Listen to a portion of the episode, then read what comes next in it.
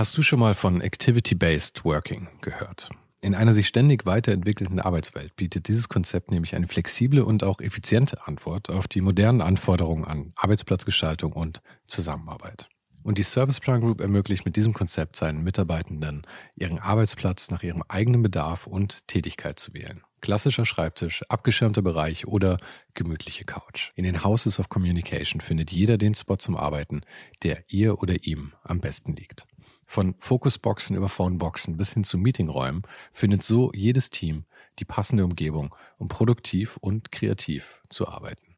Dieses Konzept, das sicherlich wegweisend ist, wurde bereits erfolgreich in den Houses of Communication in München, Hamburg und Berlin eingeführt und wird auch schon an weiteren Standorten umgesetzt. Und wer würde nicht gerne auf so eine flexible Art arbeiten? Also schau mal auf der Karriereseite von Serviceplan vorbei.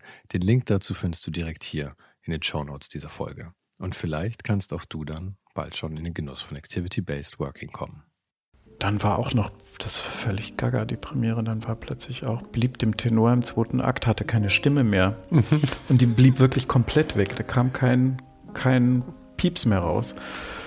Und dann mussten wir auch, glaube ich, Vorhang zumachen und dann kam aus dem Zuschauerraum, ein, in der Premiere war ein Tenor, der die Partie drauf hatte. Zufälligerweise. Der kam dann auf die Bühne und hat gesagt, ich glaube, ihr habt ja ein Problem, ihr habt ein Problem, ich könnte euch vielleicht helfen.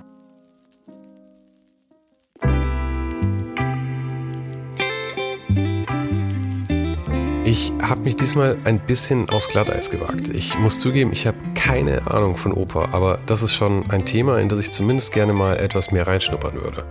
Und wie der Zufall es so will, lief mir dann Klaus Gut über den Weg. Und Klaus ist einer der bekanntesten Opernregisseure überhaupt.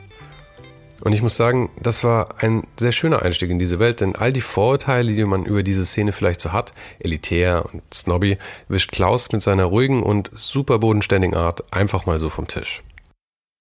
Er führte mich durch sein Leben mit allen Ups und Downs, von seiner Zeit in New York, gleich nach der Schule, über die Theaterausbildung mit Hürden, seinen Weg zur Oper und die Erfolge und Misserfolge, die er auf dem Weg so hatte. Er erzählte ebenso von den Traumabenden, an denen er Beifall einheimste, wie von den Aufführungen, wo er beinahe aus dem Theater gebuht wurde. Er sprach wirklich offen und ehrlich über beides und dabei kamen immer wieder wirklich irre Geschichten ans Tageslicht. Und ganz nebenbei beantwortete er auch noch eine Menge doofer Fragen meinerseits. Falls du den Podcast noch nicht abonniert hast, ist jetzt der beste Zeitpunkt dafür, jede Woche ein offenes und ehrliches Gespräch mit Menschen aus Design, Kunst und Kultur. Abonnier den Podcast also jetzt gleich in deiner Lieblings-App. Und jetzt viel Spaß mit Klaus Gut.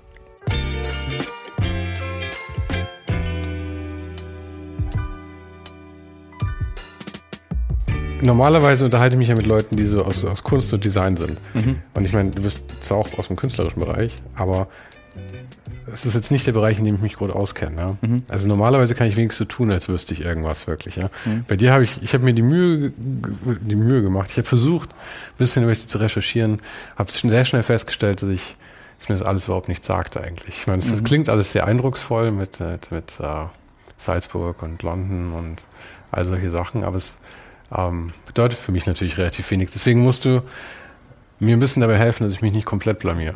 Okay. Die Leute, vor allem ist ein Podcast, die Leute sehen auch nicht mein Nicken und Lächeln, was das Ganze nochmal vielleicht ein bisschen einfacher machen würde. Mhm. Ähm, aber ich habe gedacht, vielleicht kannst du mir einfach mal ein bisschen helfen, so ein bisschen zu verstehen, was du machst und wie du dazu gekommen bist. Mhm. Und auch wie diese ganze Welt vielleicht eigentlich so aussieht. Mhm. Wie hatten das? Du hast ja eigentlich bist du, ähm, du hast Theater zuerst studiert, oder? Das heißt, zuerst hast du ganz was anderes studiert, oder? Germanistik? Nee. Nee, ich ähm, bin alles andere als einen geraden Weg gegangen. Ähm, ich hatte früh schon mal so eine, so eine, ganz früh, ich habe so mit 15, 16 habe ich angefangen, so ähm, Filme zu machen. Mhm. Super 8 Filme. Okay. Und da habe ich dann irgendwie auch Stories zu erfunden und die haben wir dann immer am Wochenende gedreht und so. Also da war schon mal dieses Regie-Thema, gab es schon mal, mhm. eigentlich erstaunlich früh. Und ist dann aber irgendwie verbuddelt gewesen. Im Nachhinein muss ich fast sagen, war es mir eigentlich, äh, theoretisch war es mir eigentlich immer klar, dass ich das ähm, will, also ursprünglich Film. Ähm, aber ich habe nicht den Mut gehabt. Ich habe immer gedacht, das ist was völlig Unerreichbares und was völlig, ähm, da muss man ja ganz anders noch prädestiniert, begabt, whatever sein. Also, Mhm. und deswegen habe ich dann erstmal so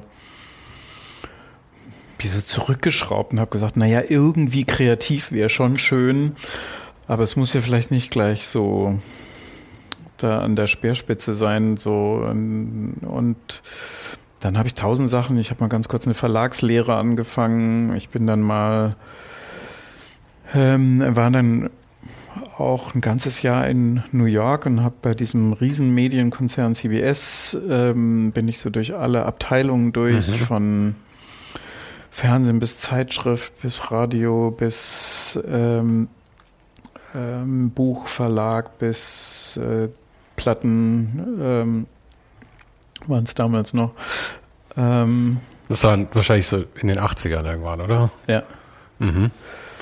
Und da bin ich, das war eigentlich äh, genial, weil ich bin eigentlich durch so, so ungefähr alle Kunstgattungen, äh, die vermarktbar sind, äh, jetzt vielleicht außer bildender Kunst, einmal so durch. Mhm. Und zwar eigentlich immer wie so, wie so ein Multiple-Choice-Test, weil ich habe immer so nach dem Praktikum in dem Bereich habe ich immer so gesagt, nee, auch nicht, auch nicht, auch nicht. Ähm, also ich habe so ganz viel so, es war sogar im Gegenteil, es war dann so, mich hat die Fernsehwelt, die hat mich so von der ganzen Atmosphäre und von den Leuten so, es hat mich sehr eher abgestoßen. Ähm, fand's und dann Wer waren denn bei CBS so die Stars? Kennt, Naja, kennt man da noch irgendwas? Ich meine, ich kenne halt immer so Letterman und so. Genau, war das äh, CBS? Das, das gab es schon, ja. Ähm, und es gab halt damals, äh, aber da stehe ich jetzt auch auf dem Schlauch, ist zu lang her für mein Hirn. Ähm, die waren halt diese CBS News war halt mhm. das Format, die das überhaupt so mitgeprägt haben. Ähm, was die Spuren ja bis heute noch so hat, diese Form. Ähm, aber das war es alles nicht. Ähm,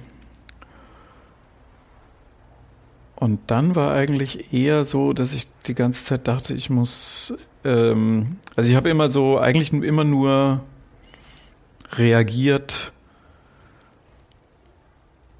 Also ich habe was gemacht und wie so losgelaufen, so, nee, falsche Richtung. Ähm, und dann aber, glaube ich, immer mit dem Mangelerlebnis, was ich vermisst habe, dann vielleicht den nächsten Schritt wieder Mhm. gewusst. Also und dann bin ich ähm, nach, bin eigentlich in Frankfurt aufgewachsen, dann bin ich nach München gezogen. Das war für mich immer so eine, ist auch nicht so eine Stadt, Sehnsuchtsstadt, so Sonne und irgendwie, an, ich hatte angenehme Assoziationen Mhm. mit. Ähm, und dann dachte ich einfach, das war mir alles zu dumm in Amerika.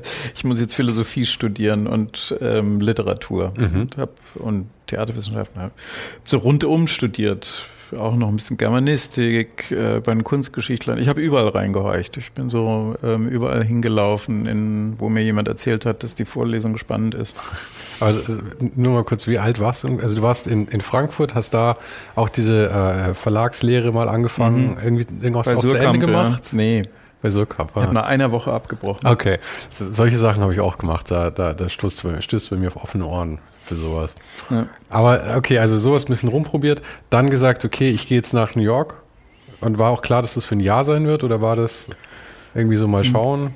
Weil ich meine, du warst ja ziemlich jung dann auch noch. Ja, ja.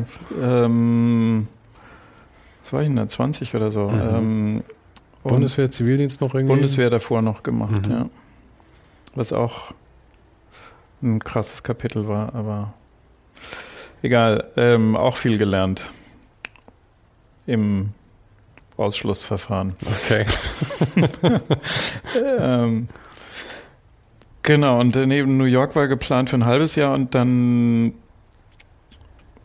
gab es da noch so eine, konnte ich noch was reinschnuppern, dann habe ich es nochmal verlängert. Mhm. Ähm, Nach einem Jahr war aber, es- okay, es reicht dir, das ist nicht, was du machen willst. Und deswegen bist du zurückgekommen dann, oder wie? ja, und auch Sehnsucht. Mhm.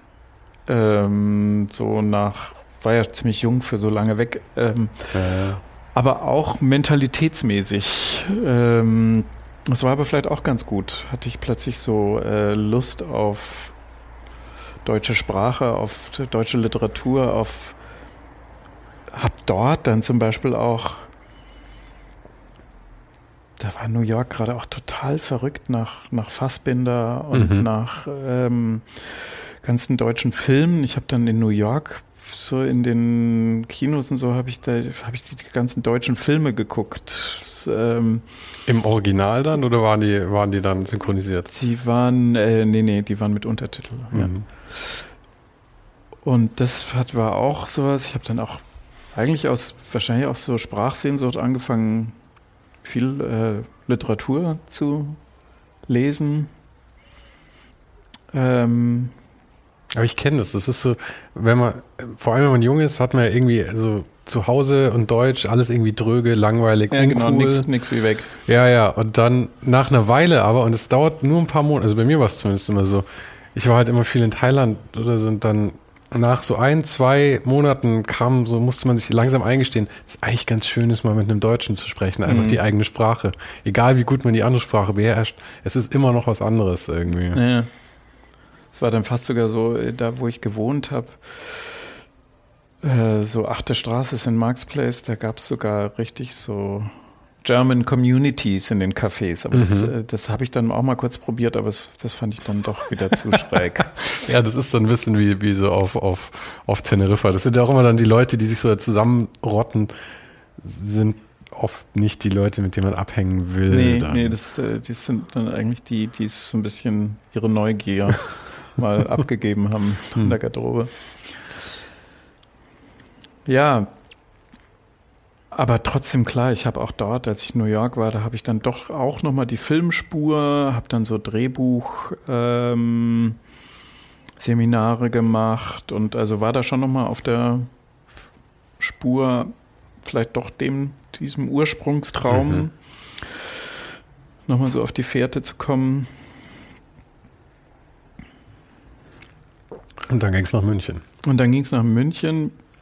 Teilweise stolpere ich jetzt so ein bisschen in was in der genauen Chronologie. Ich habe nämlich dann, äh, ich glaube dann während ich schon angefangen habe, so zu studieren, habe ich mich auch dann an der Filmhochschule in München beworben und bin nicht genommen worden. Ähm, ja, da denke ich jetzt manchmal auch mit meinem großen Sohn, denke ich manchmal, war krass, wie sich die Zeiten geändert hat, äh, haben so. Ähm, also zum einen erstens, wie, wenn ich mitkriege, wie heute Studieren ist, auch in solchen Fächern, die ich damals studiert habe. Ich konnte damals da mich so total durchschlängeln und eigentlich gerade mal meine Interessen befriedigen und dann ab und zu musste man auch mal eine Arbeit abgeben, aber das war nicht schwer. Wenn ich das heute mitkriege, wenn Leute, die heute Germanistik oder Philosophie studieren, die sind völlig wie in einer super stressigen Schule. Also, okay. Also es hat überhaupt nichts mehr, ähm, was es damals schon noch so ein bisschen gab, so, so ähm, ja, so, oder so habe ich es für mich so aufgefasst. Ich hatte eigentlich, glaube ich, gar nicht die Absicht, das fertig zu machen. Ähm, ja, ja, ja. Ich habe da einfach so, oder ich wusste es nicht, aber ich habe auf jeden Fall einfach da drauf getippt, wo ich sage, wow, der Titel der Vorlesung oder des Seminars, da, ja toll, da, wollte ich, da, wollte ich, immer was drüber wissen. So. Ja, aber es ist ja toll, wenn man so diesen, diesen Luxus quasi hat, muss man ja sagen, dass man sagen kann, okay, ich gehe das wirklich nach dem Interesse an und nicht so, ein, so eine Karriereplanung irgendwie. Ja. Und gerade wenn man jung ist, ich meine, nicht, nicht bei jedem geht es, aber es ist ja toll, wenn man wirklich mal eben so Dinge kennenlernen kann, wirklich ausprobieren kann. Ja. Und dann eben auch, wie du halt sagst, sagen kann, okay, Haken gesetzt, das ist es nicht, ja. ja. Und nicht dann irgendwie das Erstbeste nimmt und das dann 40 Jahre lang durcharbeitet. Ja. Aber nee, ah, sowas ist eben, ich, das glaube ich immer mehr, dass man ähm, klingt jetzt so altklug, aber ähm, ist natürlich was, was mir mit den Kindern dann auch manchmal oder mit jüngeren Leuten, wenn mich so um Rat gefragt wird oder so, ist schon irgendwie so fühlt sich zumindest für mich so an, dass, dass so diese ganzen Schritte, die dann aber auch ja vielleicht kurzfristig gedacht eine Sackgasse waren, aber alles macht im Nachhinein, wenn ich mir das Ja, im Nachhinein ja. anschaue, macht es alles einen wahnsinnigen Sinn. Also es ist, ähm, dass, dass man ein bisschen sagt, äh, wenn der Schritt nicht gewesen wäre, dann wäre ich wahrscheinlich gar nicht auf den gekommen und äh, das ist schon verrückt, wie sich das so. Ich glaube, da spielen aber zwei Sachen zusammen. Einerseits rationalisiert man, glaube ich, die Vergangenheit immer. Mhm. Das heißt, man baut sich, glaube ich, auch Sachen sinnvoll ein, die wahrscheinlich nicht wirklich Sinn ergeben. Mhm. Aber ich glaube schon auch, dass das, was die Leute interessant macht und auch erfolgreich macht, ist diese, diese Mischung, die sonst niemand anders hat. Also Mhm. was, was dich vielleicht gut macht in deinem Job, ist halt, dass du eben Einflüsse hattest dann aus all diesen einzelnen Bereichen und wie du sie kombinierst, macht das Ganze dann halt irgendwie besonders. Weil ich denke mir immer, ich bin in Einzelaspekten definitiv, ich bin in nichts der Beste, was ich tue, ja. Aber vielleicht bin ich ganz gut in den Sachen, die ich da tu, tu, dann tue, aufgrund der Mischung, die da zusammenfließt. Ja, es ist, gibt so einen Spruch über, über meinen Berufsstand. Regisseur ist tendenziell jemand, der nichts richtig, aber alles ein bisschen kann oder weiß. Master of None. ja. Ähm, ja, dann, genau, Filmhochschule bin ich nicht genommen worden und das habe ich dann auch ganz eigenartig, das habe ich dann, ich glaube, heute bewerben sich Leute an Schauspielschulen oder Filmhochschulen 20 Mal. Das ist, ähm, und das ist normal, ähm, weil es unfassbare Zahlen auf ganz wenige, die man nimmt. Ähm, ich habe das damals aber so, okay, dann nicht. Habe das wie zu den Akten gelegt. Okay, dann nicht. Ähm, und habe dann weiter studiert und irgendwie gewartet, dass es irgendwie dann merkte ich schon, äh, also ganz sicher werde ich nicht. Das spürt man dann ja auch mit denen, mit denen man studiert, mentalitätsmäßig. Ich bin jetzt nicht jemand, der in die Forschung gehen wird, oder ich bin jetzt nicht jemand, der ähm, naja, also ich habe gemerkt, dass ich unbedingt mit Menschen, ähm, dass ich irgendwas mit meiner Beobachtungsgabe, die anderen und mir aufgefallen ist, tun muss, sozusagen. Und das ist sozusagen mit Büchern schwierig. Ähm, also muss ich doch irgend, musste ich irg- irgendwo hin, wo, wo man gemeinsam etwas ähm, findet. Und der nächste Sprung war dann ja auch nicht weit, oder? Von Film zu Theaterregie letzten Endes. Oder war das gar nicht der nächste Step dann? Ja, da, dann gab es äh, noch ein äh, ganz lustiges Ereignis. Ich habe dann doch ähm, noch äh, so jobmäßig war ich, ähm, weil das Kamerathema, mit dem ich ja mal ganz früh angefangen habe, ähm, noch da war, habe dann ähm, nebenher noch so ähm, beim Film gejobbt als, ähm, und dann irgendwann war ich dann auch Kameraassistent und habe dann bei einer Firma gearbeitet, Unitel, die witzigerweise jetzt gerade in London dann wieder die Leute von Unitel eine Produktion von mir aufgezeichnet haben und bei denen habe ich äh, als Kameraassistent dann gearbeitet. Mit denen bin ich dann ähm, nach Bayreuth, um da eine Produktion Fliegender Holländer von Harry Kupfer ähm, aufzuzeichnen. Und da hat sich dann wieder so ein anderes Link äh, plötzlich so, so ähm, zurück aufgedröselt, nämlich, dass ich, muss ich kurz ausholen, ich bin in Frankfurt aufgewachsen Mhm. und in Frankfurt war ein ganz, sozusagen bei den Opernfreaks ähm, oder eher Avantgarde-Opernleuten ist das noch, äh, ist das ein großer Begriff. Da gab es in Frankfurt äh, die Zehlein-Gielen-Ära. Und es war eine Ära, wo, obwohl ähm, ja sonst Land auf, Land ab, überall Oper gemacht wurde, da, dort wurde es sehr radikal gemacht. Ähm, und da war völlig neu, man holte plötzlich bildende Künstler zu Bühnenbildern zu machen, man holte äh, Filmregisseure, Theaterregisseure, Regie zu machen. Also da wurde der Laden extrem aufgemischt und die ganzen jetzt so, die jetzt so gerade aufhören zu arbeiten, so Hans Neuenfels, Ruth Berghaus, also so alte ähm, Theater Rösser ähm, haben da so ihre, ihre Experimente gemacht. Mhm. Und da bin ich zufällig, ähm, weil meine Eltern hatten ein Opernabo und ähm, da ist oft einer nicht mitgegangen und dann bin ich da rein und dann habe ich schon sehr früh, so mit 14 oder so, habe ich in Frankfurt ähm, erlebt, wie krass Oper sein kann, also wie, wie auch also das fand ich, was mich mit am meisten da eigentlich aufgeregt hat oder beschäftigt hat, dass wenn, wenn man da in einer Premiere war, das war da so, wurde danach bis zu einer halben Stunde ging da eine Schlacht im Zuschauerraum zwischen Bu und Bravo und zwischen Leuten, die das genial Wirklich? fanden, alle, die es Schrott fanden. Also Aha. da waren Kämpfe richtig. Also Aha. Also war hoch, hoch emotional. Das ist ja wie auf der Fantribüne beim Fußball. Ja, genau. Also es ging wirklich ab da, total. Aha. Und das war noch so in mir drin, dass ich dann, nachdem ich dann mal in München in die Oper gegangen bin und das ganz grauenhaft fand, weil da war es eigentlich so halt verstaubt und so wie man sich glaube ich, viele Oper als Klischee eh vorstellen. Ähm, so war es dann da auch. Und ich hatte aber immer dieses, was ich da mal als Kind oder Jugendlicher erlebt habe, das mhm. hatte ich noch so abgespeichert, was das eigentlich für eine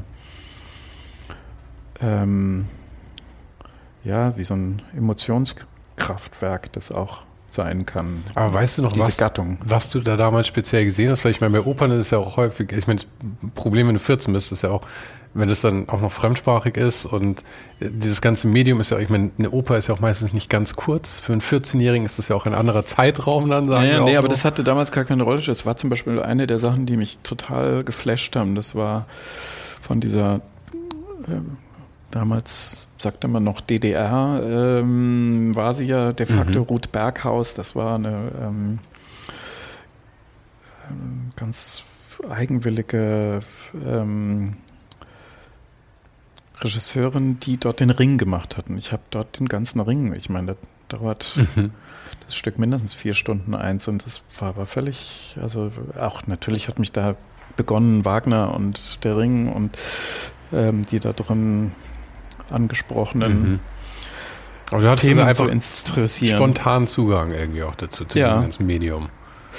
Auch dadurch, dadurch, dass ich schon von klein auf mit Musik zu tun hatte. Mhm. Ich hatte ganz früh schon Klavierunterricht. Ich hatte dann meine Bands, äh, wo wir mehr so Funk, Punk Zeug gespielt haben, aber und das ist bis heute so. Also Musik ist bei mir, ich würde jetzt privat nie Opern hören, aber ähm, Musik ist bei mir ein Riesenspektrum. Also ich war jetzt in London, war ich jetzt gerade auch wieder von The Specials zu ähm, Jazz zu ähm, Stockhausen-Konzert. Also ich oder ich, wenn ich in anderen Ländern bin, dann höre ich auch die Musik von da und kann mich da. Also Musik ist für mich mhm. ein Riesenkosmos, in dem ich mich gerne bewege. Insofern war, ähm, war das eigentlich komisch, aber ich finde, es ist, es ist auch oft so, ähm, dass Jugendliche, die reingehen, haben auch ähm, mit moderner Musik keine Probleme. Das sind eher die Älteren. Mhm. ähm, also dieses Ganze, was ist tonal, was ist atonal, das interessiert einen eigentlich so. Ich fand das gerade aufregend. Ähm, hat mich gar nicht. Es hilft ja häufig irritiert. bei sowas auch, dass man nicht zu viel weiß. Ja, ich glaube, umso älter man wird, dann gibt es halt Leute, die irgendwie noch sehr offen bleiben, aber es gibt halt auch, und ich glaube, das ist der Großteil der Leute, und es geht mir sicherlich auch mit bestimmten Bereichen so, man kennt sich immer besser aus, in großen Anführungszeichen, und dadurch wird auch das Spektrum, was einem dann gefällt, kleiner. Hm. Also das ist, glaube ich, irgendwie recht natürlich. Man muss dann natürlich immer nur aufpassen, dass man nicht so peinlich verbohrt wird mit solchen Sachen. Ja.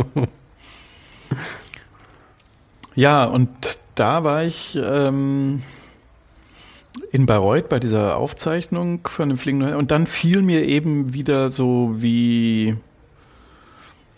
fiel mir das wieder so ein. Diese früh, also plötzlich war Oper wieder so ein Thema. Mhm. Dachte ich, ist ja doch eigentlich eine geile Kunstform. Ähm, und das ist für mich, äh, das ist im Nachhinein, ist da auch was, was ich ganz interessant finde, weil mich im Film, ich habe das dann eigentlich erst später kapiert, was mich im, am Film immer gereizt hat, das war auch in diesen Super 8 Mhm. naturgemäß ohne Sprache, ähm, weil das war zu kompliziert, technisch. Ähm, deswegen hatte ich eigentlich immer, meine Filme waren immer dialoglos und nonverbal mit dann einer Musik, die ich dazu geschnitten habe, Mhm. hinterlegt.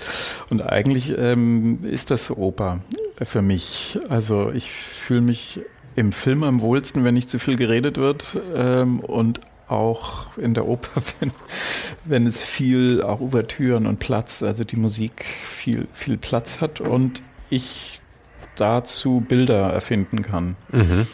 Insofern wurde das dann irgendwann so, ähm, aber das, ja, bis ich bei der Erkenntnis war, dauert es noch ein bisschen. Und naja, und dann, dann ging so ein ähm, nochmal ein anderes Kapitel los, wo sich eigentlich der Kreis auch ein bisschen schließt zu dem, dass ich mir den Beruf Regisseur nicht getraut habe, weil ich war dann in Theaterwissenschaft beim damals für München sehr berühmten Mann, dem August Everding. Der war dann ist ja auch Gründer der August Everding Ak- Theaterakademie hier und war Intendant, früher der Kammerspiele, später der Oper. Ich mache jetzt gerade vorher angesprochenes Nicken und Lächeln, aber Genau. Ja.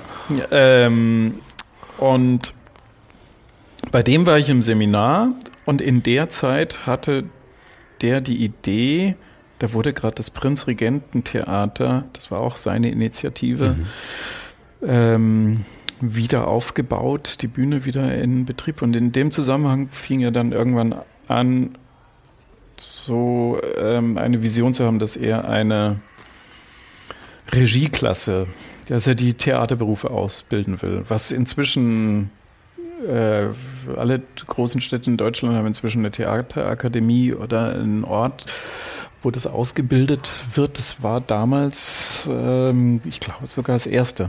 wirklich. Ja. Wo, kam, wo kamen die Leute dann davor her? Also ich meine, in welchen Bereichen wurden sie dann sonst ausgebildet und haben dann dahin gefunden?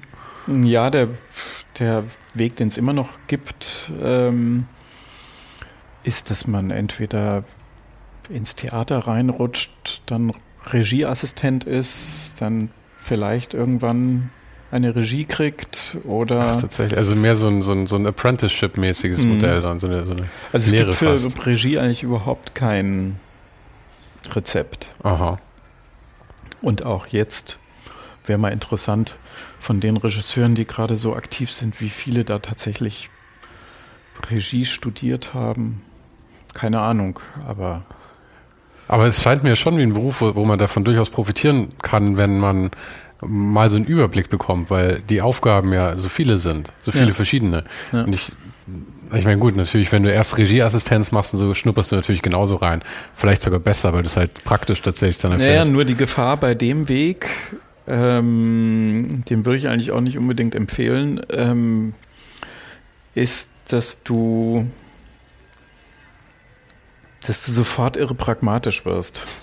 also, dass du sofort so, ah ja, nee, da gibt's schlechte Stimmung, wenn man das will und ähm, das kriege ich eh nicht realisiert und so. Und insofern ist es und man, man, man, ich glaube einfach, dass man wahrscheinlich schon für den Beruf ja irgendwie, was ich vorhin meinte, in nix ein Experte sein muss, aber man muss schon ähm,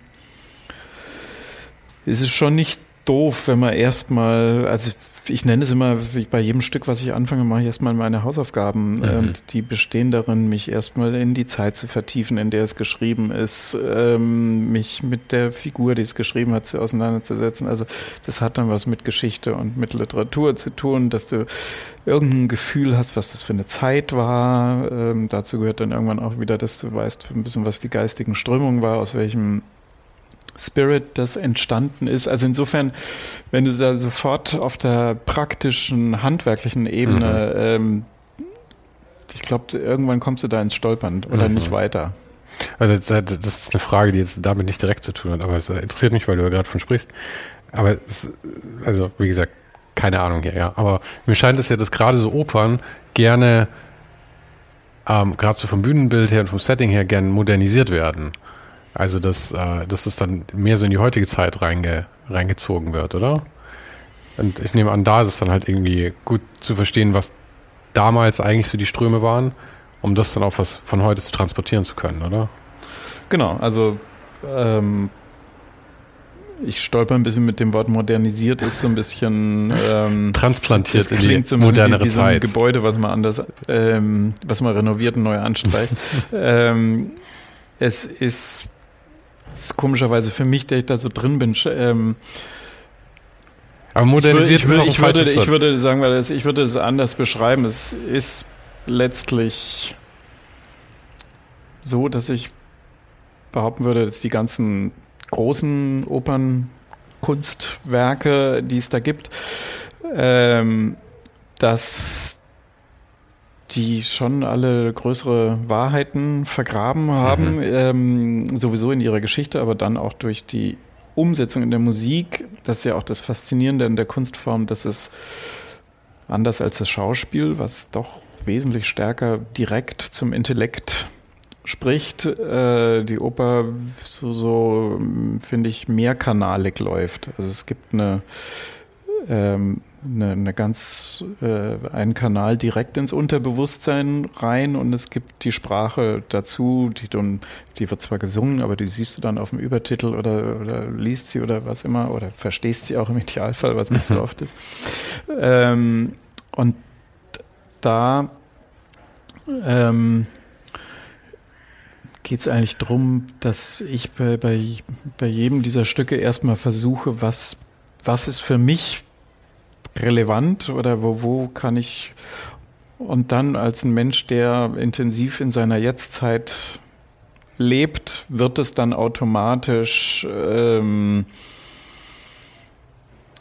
im weitesten Sinne was Heutiges. Das heißt aber mhm. jetzt nicht zwanghaftes. Äh, ähm, wahrscheinlich sind in den meisten meiner Inszenierungen laufen die Leute in Anführungsstrichen heutig rum und man sieht jetzt keine historischen Städten, aber das ist eigentlich eher, das kommt hinten dran. Also es kann auch sein, dass ich für eine Inszenierung entscheide, ähm, dass es interessant ist, das ähm, sogar in einem historischen Zusammenhang aufzuführen. Der muss nicht unbedingt der sein, der im Stück gemeint ist. Ähm, es kann zum Beispiel sein, dass dann plötzlich in einem sich herausstellt, dass eigentlich das genau die Atmosphäre, die es auch am Beginn des Ersten Weltkriegs gab, ähm, das genau sich auch abzeichnet, mhm. was der Autor viel früher schon geschrieben hat. Ja, ja, ja. Ähm, also nicht jede Story passt in jedes Setting, aber man kann es transplantieren teilweise in andere. Ja,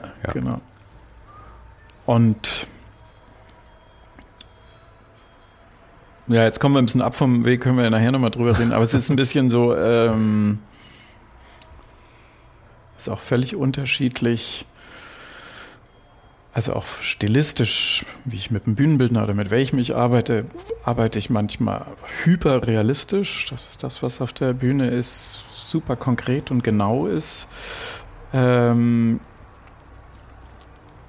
was weiß ich, irgendeine Hotellobby oder ähm, irgendein ein, ein, ein Ort, wo man sagt, da finden diese Menschenkonstellationen genau auf die richtige Art zu sich. Es kann aber auch sein, dass ich ähm, eine völlig abstrakte Bühne habe, wo, keine Ahnung, ich sehe eine weiße schräge Fläche und mehr gibt es nicht. Ähm, das könnte dann für ein Stück sein, wo ich sage, es ist eigentlich mal total interessant, wie ähm, man ein Stück oder ein Thema eher phänomenologisch betrachtet. Wie verhalten sich Gruppen zueinander? Wie ist der Einzelne und die Gruppe? Wie äh, äh, wodurch werden Kräfteverhältnisse beeinflusst? Äh, und dass du das dann eigentlich eher wie so fast ähm, grafisch mhm.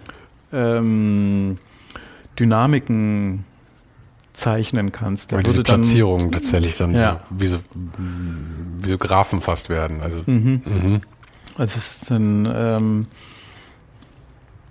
eben das maximale Gegenteil von was, wo ich es beim realistischen Bühnenbild sage, die Figuren werden eigentlich nur lebendig, wenn ich denen ganz konkret Handlung, Realismus, ähm, einen ganz genauen Ort gebe. Also das sind äh, je nach Stück, je nachdem, was ich dann mit meinem Team auch rausfinde, ähm, nach hier an diesem Tisch langen wochenlangen Sitzungen, wo man merkt, wo, wo man auf die Aura, die das Kunstwerk hat, ähm, wo das dann am meisten zum Leben kommt. Das ähm, sind sehr unterschiedliche, völlig unterschiedliche Wege. Das war nur ein kleiner Exkurs zum Modernisieren, ähm, Ja. weil das Wobei wir nicht modernisieren sagen, haben wir gerade festgestellt.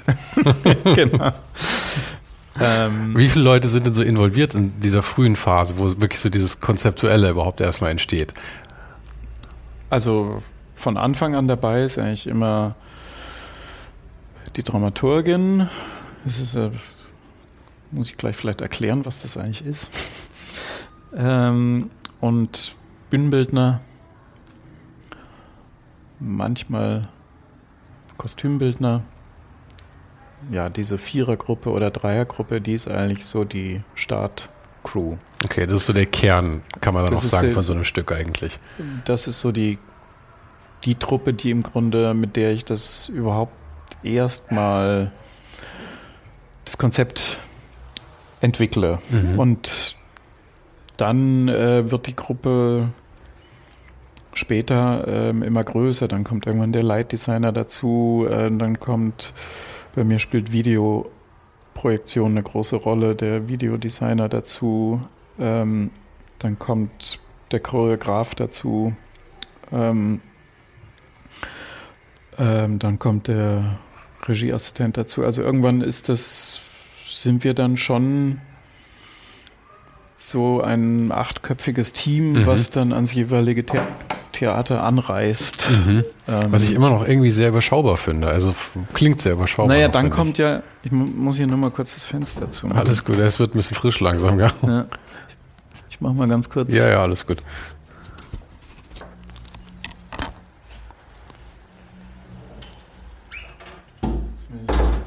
Im Moment krass. Der Temperaturunterschied mit Sonne und ohne Sonne. Mhm. Das ist sowieso jetzt in den letzten paar Tagen ist die Temperatur, glaube ich, um mindestens 20 Grad gefallen, habe ich den Eindruck. Ach, der Winter, so schön. Aber du fährst gern Ski, glaube ich, oder? Ja. Ja, dann passt's ja für dich. Dann hast du ja was, worauf du dich freuen kannst. Warte mal, wie rum genau andersrum. So rum. Yes, genau. Ich habe mindestens, mindestens zehn Interviews gebraucht, bis ich flüssig diese Dinger aufsetzen könnte, glaube ich. Alles gut? Ja, alles gut. Genau. Ähm, genau, dieses Team ist dann, da sind wir dann acht Leute, sowas. Und dann im nächsten Schritt kommen wir an ein Opernhaus, an ein Theater und dann gibt es natürlich die Riesenstruktur nochmal von dem Haus. Jetzt sind wir völlig abgekommen. Lass uns nochmal zurückgehen zu, ich glaube, du warst erst in München und ähm, bist dann Ey, wir sind wirklich Auf die. Theaterschule. Ja, genau. Ja, und da, ähm, genau, da war ich vorhin stehen geblieben. Da hat sich nochmal so ein, äh, so ein Thema, so ein Kreis irgendwie geschlossen, die sozusagen die, der Nichtmut oder, oder, oder besser ausgedrückt vielleicht dieses Zutrauen, weil Regisseur schon, wenn man das so hört, denkt man immer, wow, muss ja wahnsinnig imposant und toll sein. Ähm, und dann war ich bei diesem August Everding im Seminar und dann habe ich mitgekriegt, dass er diese Schule gründen will. Und der hat mich scheinbar im Seminar so ein bisschen erlebt. Ähm, und dann bin ich irgendwann zu dem hingegangen und habe gesagt, ich würde mich da gerne bewerben. Und dann hat er mir tatsächlich gesagt, ähm, das könnte ich mir sparen. Ähm, ich wäre viel zu introvertiert. Das, ähm, er sieht nicht, dass ich ein Regisseur bin. Mhm. Ähm, das wäre falsch.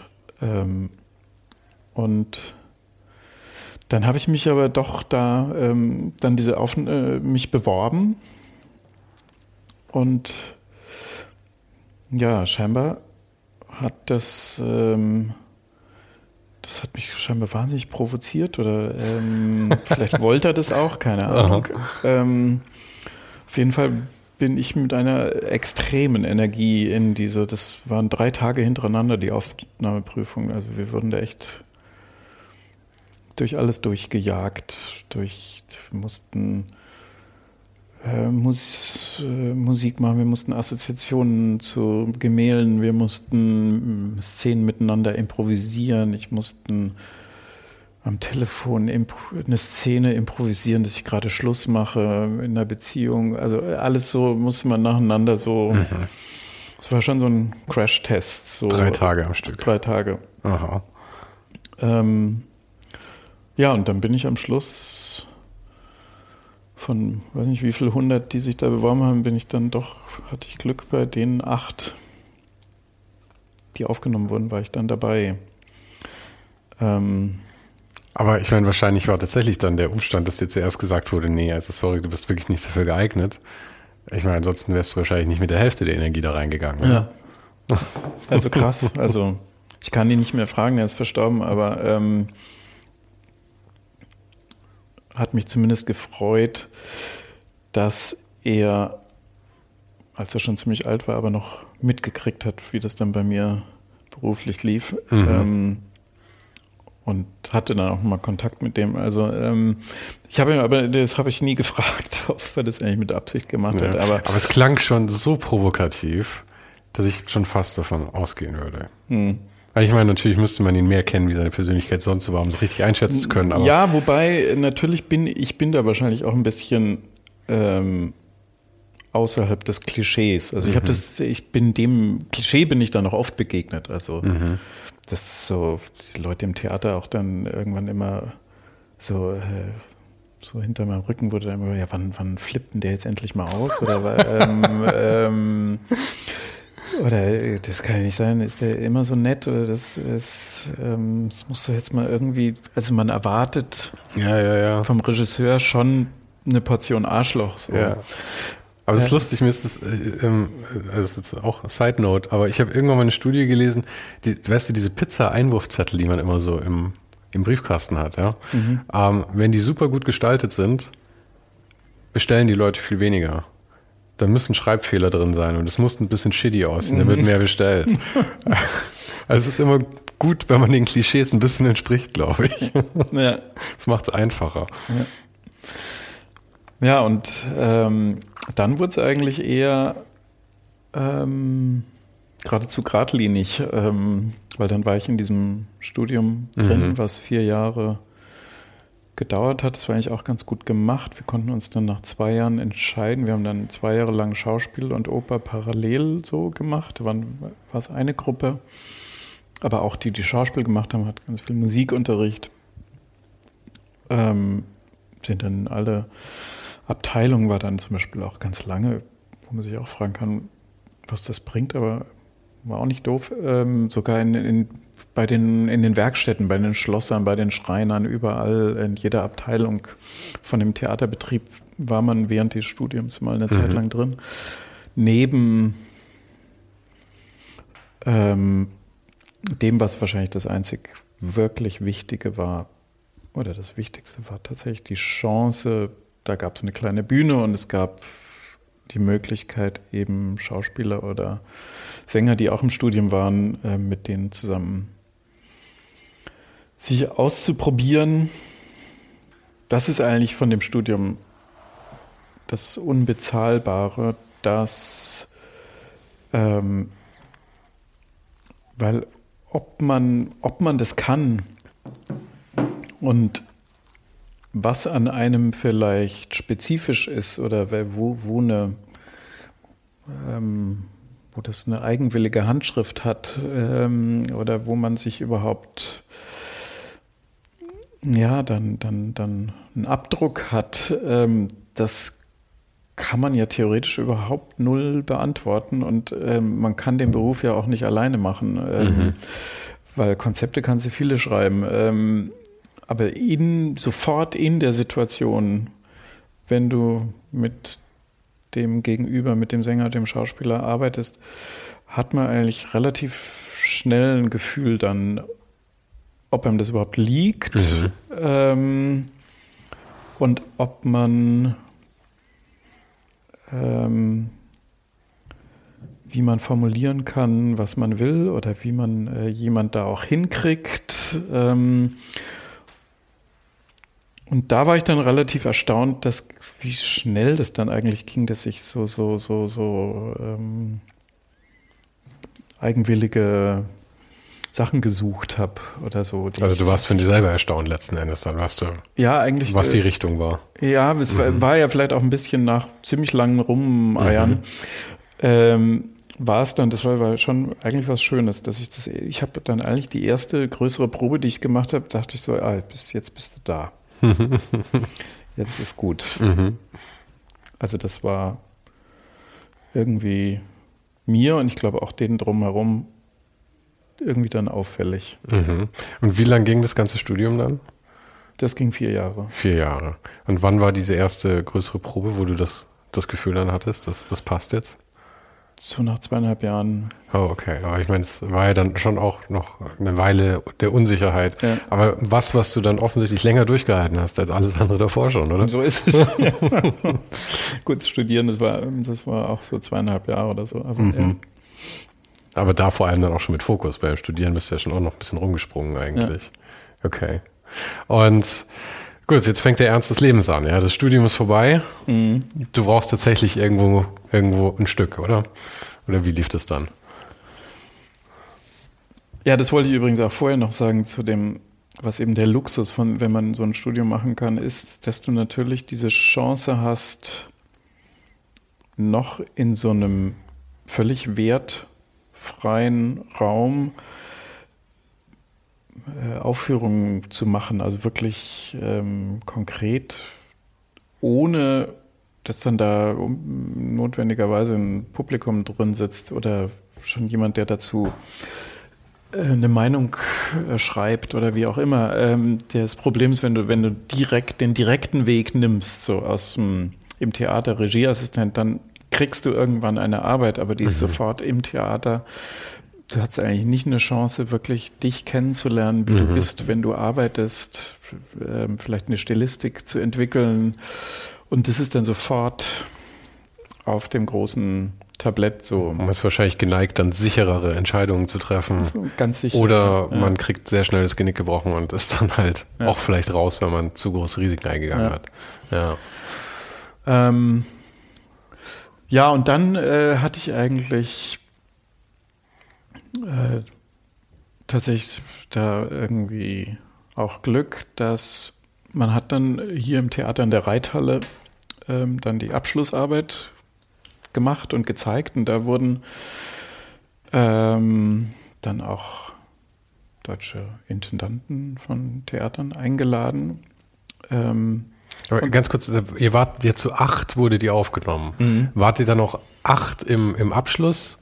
Oder? Nee, es sind schon, schon im Studium drei dann haben gemerkt, das ist nicht. Okay, das heißt, richtig. ihr wart fünf. Wir waren fünf. Wurden dann fünf Stücke aufgeführt mit fünf Regisseuren oder? Ja, genau. Okay. Das war an mehreren Abenden und es gab dann ein Stück, was so maximal anderthalb Stunden dauerte. Mhm. So konnten zwei Studenten am Abend mit einer Pause dazwischen ihre Arbeiten zeigen. Sehr irre, weil es ist halt nicht wie kurz eine Mappe vorlegen, wo dann jemand eine halbe Stunde drüber schauen kann, sondern du brauchst halt einfach diese Zeit. Ja. Und ich meine, die Leute, die das beurteilen müssen, müssen ja auch die Aufnahmefähigkeit behalten, irgendwie sich das zweimal anderthalb Stunden anzuschauen so, und das so. dann ein paar Mal in Folge, ein paar Abenden. Ja, so ist es. Ja. Das heißt, hofft man eher, dass man der Erste ist in, an dem Abend oder dass man der Zweite ist an dem Abend? Werden die Leute eher gnädiger oder? Äh, ich glaube, zweiter ist besser. Ja? Ja. Dann sie schon mal vorgewärmt. Das ist so ein bisschen. Ich glaube, man kann dann besser überraschen oder so. Hm. Ähm, Muss allerdings hoffen, dass der davor nicht brillant war. genau. Und Vielleicht war es auch aber damals vielleicht auch noch da ein bisschen gnädige oder schönere Umstände oder leichtere als für Absolventen von so einer Schule heute. Ähm, weil damals war das schon relativ neu, was der Everding da gemacht Mhm. hat. Also, dass es so eine Schule gab und da wollten schon auch die Leute mal gucken, was da so rauskommt. Ähm, Wann war denn dein Abschluss dann? Das war ähm, von Henry Purcell, also eine Barockoper Dido und Aeneas. Äh, Ich, sorry, ich meinte, wann, wann? In welchem Jahr war das jetzt? Das mal so. Boah, damit Ungefähr. müsste, ich so parallel mein, mein, das bin ich echt, da habe ich eine Macke. Ich bin mit Zahlen, da könnte ich jetzt irgendwas sagen. Also, also mir, Ahnung. reicht, mir reicht ungefähr. Ich kann es dir nicht mal ungefähr Okay. sagen. Ich bin da ähm, kurz vor. Ich kann es mir meistens immer so um, um ein paar Jahre genau, kann ich mir so Sachen dann doch noch mal irgendwie erschließen. Ähm, das ist jetzt echt peinlich, aber ich gucke jetzt auf meiner Website. Ist doch gut. Ähm, Vor allem ist ja gut, wenn deine eigene Website wenigstens so gut gepflegt ist, dass du es nachschauen ja, deswegen kannst. ist diese, ist die für mich so, ähm, die ist eigentlich nur für mich, dass ich mich orientieren kann. ähm, hier steht alles drin, ähm, genau, super. Also Studium LMU 1983, 1987 Studium der Regie in München und dann meine Abschlussinszenierung Dido und Aeneas 1991. Okay. Ähm,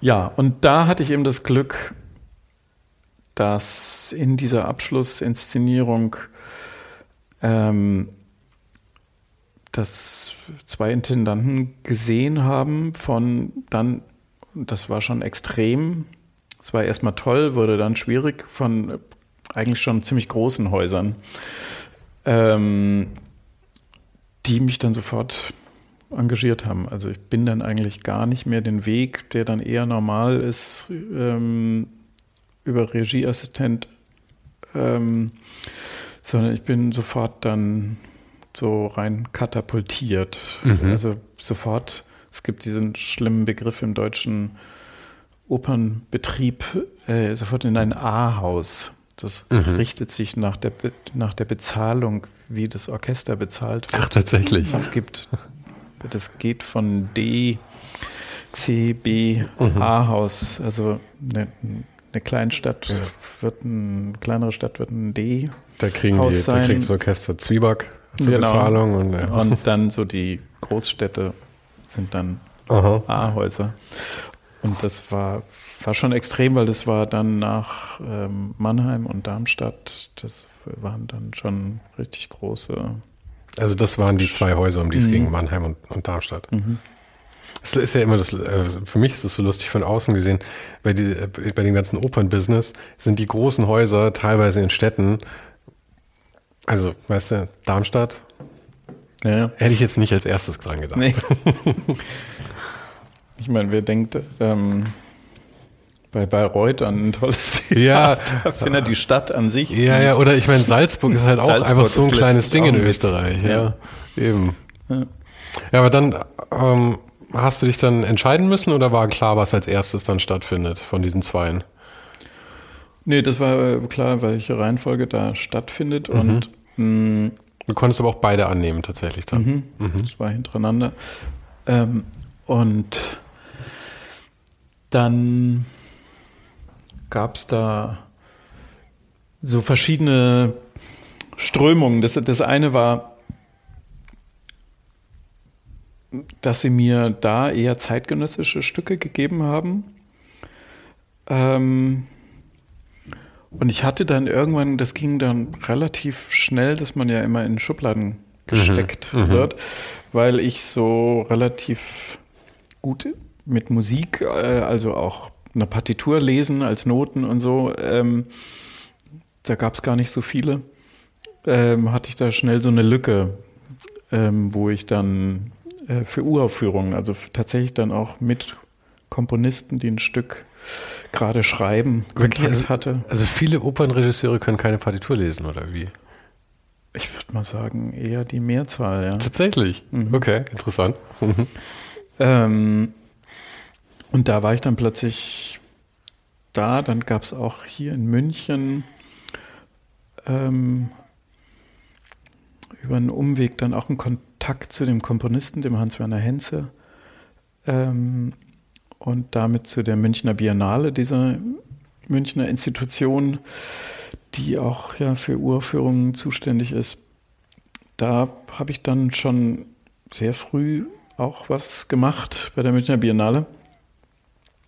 Ähm, dann gab es noch so was Verrücktes, da, das war eigentlich auch sehr schräg, weil ich ähm,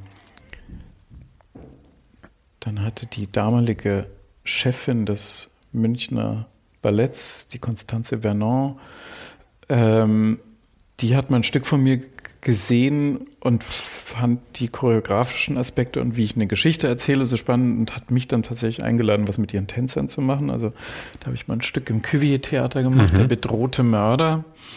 Also ich habe dann ziemlich viel ähm, auch so Aufgaben ganz früh gemacht, die eigentlich im Nachhinein betrachtet eine permanente, komplette Überforderung waren. Also es war, war eigentlich wahnsinnig. Ich war da eigentlich fast ein bisschen zu schnell reingeschossen. Mhm. Ähm, und ich erinnere mich noch, wie das wirklich, also das klingt jetzt alles so toll und Teppich ausgerollt, aber es war dann schon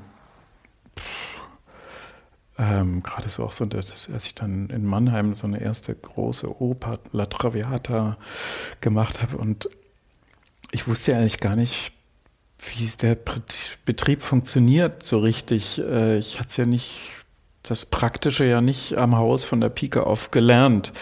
Das heißt, ich habe dann dauernd Sachen gemacht, die eigentlich völliger Skandal waren. Ich habe meine Meinung jeden Tag zu allem geändert ähm, und gesagt, nee, wir machen die Szene jetzt doch völlig anders, wir machen jetzt so und der, dann auch mit dem ganzen Chor was erarbeitet, nee, gefällt mir nicht, machen wir anders. Ähm, das gab's nicht. Also mhm. normal muss ein Regisseur sich äh, gerade in dem, was er mit dem Chor, was ja dann so eine 60 Leute sind, ähm, das ist, wenn er das einmal so gesagt hat, dann ist es eigentlich soll es dann eigentlich auch so bleiben, mhm. ähm, weil so viel Zeit ist gar nicht, das dauernd zu ändern. Aber beurteilst du das jetzt vielleicht eher so, wie du dich beurteilst? Weil du hast ja vorhin gesagt, dass das äh, bei, den, bei den Regisseuren schon häufig auch akzeptiert wird oder vielleicht sogar erwartet wird, dass sie etwas extrovertierter sind und vielleicht auch etwas irrational. Also ab und zu auch mal ausrasten. Mhm. Und wenn du dir das sparst, vielleicht darfst du dann in anderen Aspekten, hast du dir, kannst du dir ein bisschen mehr erlauben. Wie zum Beispiel mal ab und zu die, wenn du ruhig sagst, wir ändern jetzt die Szene, ist es vielleicht okay dann. Ja, das, das ist in der Tat vielleicht auch dann ein bisschen wie so ein ähm, wahrscheinlich eher unbewusstes ähm, Rezept geworden oder mhm. so, dass ich ähm, ähm, sozusagen sehr ähm, stur und insistierend, aber eigentlich immer, immer glaube ich, freundlich. Mhm. Ähm, ähm, Nett, aber renitent. Ja, so. ähm, vielleicht da auch dadurch so weitergekommen mhm. bin. Aber ich bin nur neulich auch in, mal im, im Gespräch ähm, mit jemandem, der da gerade den Beruf anfängt, ist mir das wieder so alles eingefallen. Damals, das war schon Wahnsinn. Also das war dann so eine Probe, war so ein Stress und war so eine unglaubliche Anspannung. Ähm, dieses Beweisdruck oder auch vor so viel, ist ja, ist ja immer gleich eine Riesenapparatoper. Mhm. Ähm, und von Leuten, die den Beruf da alle vor dir stehen und das seit 20 Jahren machen, die Sänger. Und ähm, jetzt kommt da so ein Frischling. So ein Frischling und will das plötzlich alles wissen, wie das, was er spielen soll und wie das gehen soll. Also es ist schon, ähm, also ich kann mich, das war schon auch ziemlich hart. Also ich kann mich dann immer mir mich erinnern, dass ich dann völlig erschöpft dann da zu Hause angekommen bin, dann irgendwie mich erstmal besaufen musste, um das ähm, wegzustecken, ähm, was da alles so an Spannungen im Raum und ähm, was da so los war. Und dann mhm. bin ich aber wieder um drei Uhr morgens aufgestanden, ähm, um die Probe vorzubereiten, mhm. um, um sozusagen ähm, weil ich gemerkt habe, oh, jetzt bist du irgendwie eigentlich von denen schon so ein bisschen angenockt worden. Ähm, so bist kurz vorm, dass sie dich raushauen. Mhm. Ich muss es irgendwie noch rumreißen. Ähm, und so liefen viele Produktionen da ja, am Anfang ja. ab. Also es war schon ähm, diese Tatsache, dass ich da gleich so in so eine relativ hohe Kategorie von Haus katapultiert wurde, hatte schon auch seine beängstigenden Seiten. Aber ich glaube, es ist schon so, wie du sagst, die, die, diese Geschichten hören sich immer so gut an, ja, halt diese, diese Erfolgsgeschichten, wenn mhm. halt Sachen halt letzten Endes gut gelaufen sind. Und ich meine, bei dir war es ja auch dann so, bist immer weitergekommen und ich meine, bist jetzt halt an den Ahäusern, ich meine, warst du dann da schon schnell. Aber es ist halt in jedem Bereich so, Erfolg fliegt einem halt einfach nicht zu und es klingt immer schön im Rückblick, aber Erfolg erfordert immer, glaube ich, wahnsinnig viel Arbeit und Einsatz und Stress und ab und zu mal was trinken, weil man nämlich einfach sonst nicht mehr runterkommt. Ja. nee, total. Es war dann auch tatsächlich, das war ganz krass, diese Inszenierung der in Mannheim ähm, Traviata. Das war eigentlich das erste Mal, dass ich so einen Klassiker des mhm. Repertoires bekommen habe. Und ich war damals, ja, war, war da irgendwie, hatte so schräge Obsessionen und ich habe diese ganze Traviata sah bei mir aus komplett wie, ich war da Twin Peaks und David Lynch mhm. war mein Gott. Mhm. Und es sah einfach eigentlich aus wie ein David Lynch-Film, aber die haben gesungen. Ähm, und, ähm, und dann waren da auch so Sachen drin, keine Ahnung, ich hatte dann so eine Idee, dass der ganze Chor auf so einer schrägen Plattform saß und die hatten alle Kuhköpfe auf. Mhm. Und es ging schon damit los, dass der Vorhang ging nur offen, die Leute haben schon Bu geschrien. Also Wirklich? ich habe da gar nicht mit gerechnet, aber es wurde sofort so gelesen, dass ich dem Mannheimer sagen will, das seid ihr, weil es auch aussah wie ein Zuschauerraum. Aha. Das war eigentlich gar nicht primär der Gedanke. Nicht primär. und, und der ganze Abend, also es war, es gibt Leute, die sich daran noch erinnern, die in dieser Premiere waren. Die war spektakulär weil es tatsächlich immer wieder durch äh, Proteste vom Zuschauerraum ähm, so kurz vorm Stoppen war. Aha. Und ähm, dann war auch noch, das war völlig gaga, die Premiere, dann war plötzlich auch, blieb dem Tenor im zweiten Akt, hatte keine Stimme mehr. Und die blieb wirklich komplett weg. Da kam kein, kein Pieps mehr raus dann mussten wir auch, glaube ich, Vorhang zumachen und dann kam aus dem Zuschauerraum, ein, in der Premiere war ein Tenor, der die Partie drauf hatte. Zufälligerweise. Der kam dann auf die Bühne und hat gesagt, ich glaube, ihr habt ja ein Problem, ihr habt ein Problem, ich könnte euch vielleicht helfen. Und dann hat der Tenor, der keine Stimme mehr hatte, das zu Ende gespielt und der andere hat von der Seite es gesungen. Echt? Da habt ihr aber auch tatsächlich ganz schön Dusel gehabt, muss man sagen dann. ähm, ja, heutzutage hat man das meistens im, im Griff, indem man ähm, Covers hat für die großen Partien mhm. und so ein bisschen vorbereitet ist. Wobei, wenn das während der Aufführung passiert, ist der Cover oft auch wäre sowieso nicht da gewesen. Also nee, ja, ja. haben wir schon Glück gehabt, aber es war eine völlig äh, abgefahrene Premiere. Und tatsächlich war danach, das war schon auch wieder interessant, ähm, das war ganz krass, das war, ich glaube, der Schlussapplaus war einfach ein geschlossenes Buhgeschrei von tausend Leuten. Mhm. Ähm, und dann war das mit mir auch erstmal kurz zu Ende so. Also zumindest habe ich dann kein Angebot mehr bekommen, ja. ähm, eine klassische Oper zu inszenieren. Also das wurde auch nicht besser mit den weiteren Aufführungen, weil das war jetzt nur der Premierenabend. Die nee, das wurde der, sozusagen der, der Intendant, der, der dann später hier der Klaus Schulz, Intendant vom Gärtnerplatztheater war, der war da damals eben der Mutige, der mich direkt vom Regiestudium dahin mhm. katapultiert hatte. Ähm, Der hatte tatsächlich auch mit ganz viel Abo-Kündigungen und so zu tun nach dieser Aufführung. Aber das heißt, der, der typische Operngänger sieht sich schon eher als Kritiker, ja? Ja, ja, aber das ist, das ist ja irgendwo auch was Faszinierendes. Das erlebt man jetzt im Schauspiel so auch nicht. Nee, nee, die ähm, sind eher involviert dann tatsächlich, das Publikum. Es ist ähm, extrem involviert, es ist extrem emotional. Mhm. Also da wissen auch die Sänger was von zu erzählen, wenn du zum Beispiel ähm, in einem Verdi heute noch äh, an der Scala in Mailand oder ähm, an den großen Opernhäusern, das ist jede Arie, ist ein Balanceakt. Wenn du die nicht gut singst, dann machen die dich fertig. Also das ist schon, und zwar lautstark. Mhm. Also es ist, ähm, das ist schon so ein bisschen wie, wie so eine, in der römischen Arena so. Mhm, mhm. ähm, das heißt, es ist wahrscheinlich unterhaltsamer, zu ganz abgefahrenen Opern zu gehen, damit man das Publikum auch beobachten kann, wie alle ausrasten. Ja? So ist es. Okay.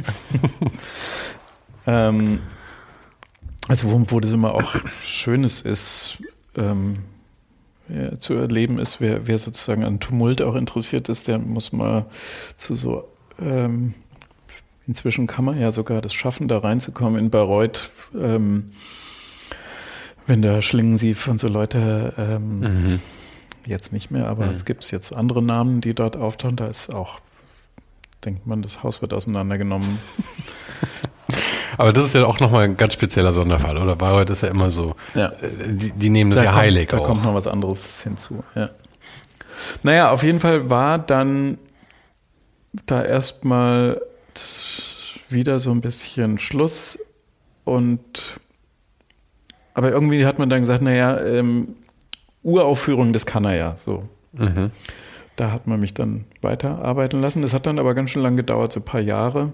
Aber das, also das kann er, das liegt dann aber auch daran, dass du halt gerne neue Sachen ausprobiert hast oder Sachen also anders machen kannst du natürlich nicht bei einer Uraufführung, weil es, du machst es das erste Mal, aber bei den klassischen Sachen hast du es dann eben gerne anders gemacht und das war da zu weit aus dem Fenster gelehnt für den Zeitraum. Mhm. Und bei den Neuaufführungen, da konntest du dich halt ausprobieren. Naja, ben, der, der Unterschied ist eigentlich eher so zu bezeichnen, dass auch, auch durchaus bei einer Uraufführung, bei einem neuen Stück, klar muss ich dem Komponisten auf eine Art dienen oder habe den Auftrag, überhaupt mal sein Stück erkennbar mhm. zu machen, was er sich gedacht hat und die Musik maximal zur Wirkung zu bringen. Aber auch das ist schon eigentlich ein Riesenspektrum. Das mhm. kannst du so oder so machen. Also da gibt es schon auch einen riesen Aber das Publikum kann halt keine aber Erwartungen das haben. Publikum kennt es ja nicht. Ja. Insofern äh, kann sich jetzt auch das Publikum nicht so dran stören, wie ich es mache. Mhm. Und das heißt, du wurdest dann erstmal wieder zurückgesteckt in die Schublade für die, für die Uraufführung, für ja. die neuen Stücke. Ja. War das war das völlig okay für dich? Hat es zugespielt oder war das ein herber Schlag? Oder ich meine, ist der so. Wie war es für dich? Das war schon, na, überhaupt mal sowas zu erleben, das war schon nicht ohne. Also, dass du so. Ich habe da auch nicht mit gerechnet, also mhm. überhaupt nicht.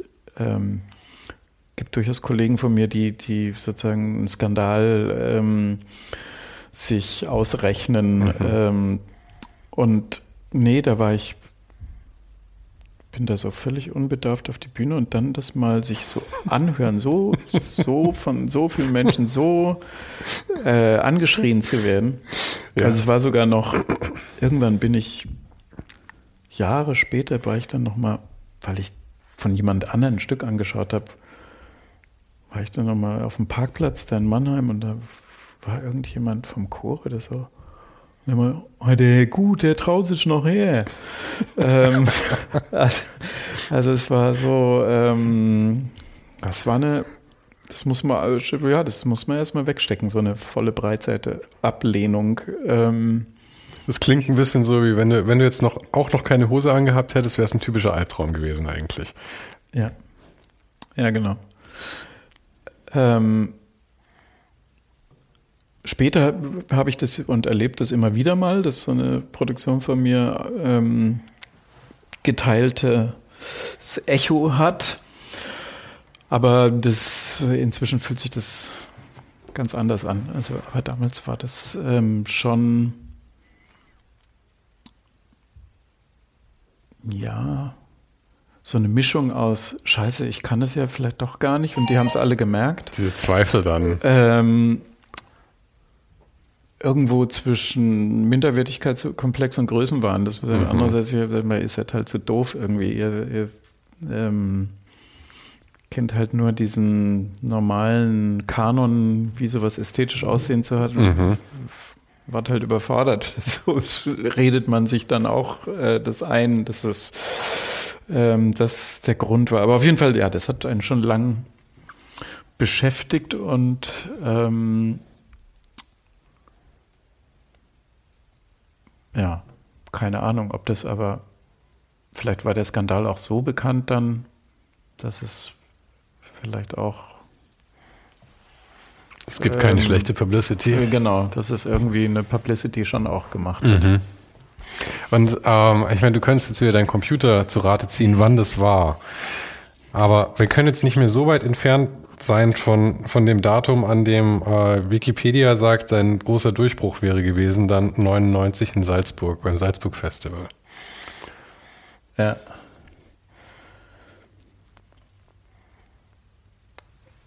Ja, das ähm, war das was, äh, was zeitgenössisch ist oder war das, war das nee, ein Klassiker?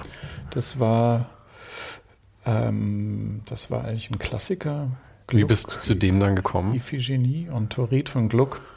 Ähm, das war auch. Manchmal habe ich Angst, dass das eine aussterbende Gattung ist.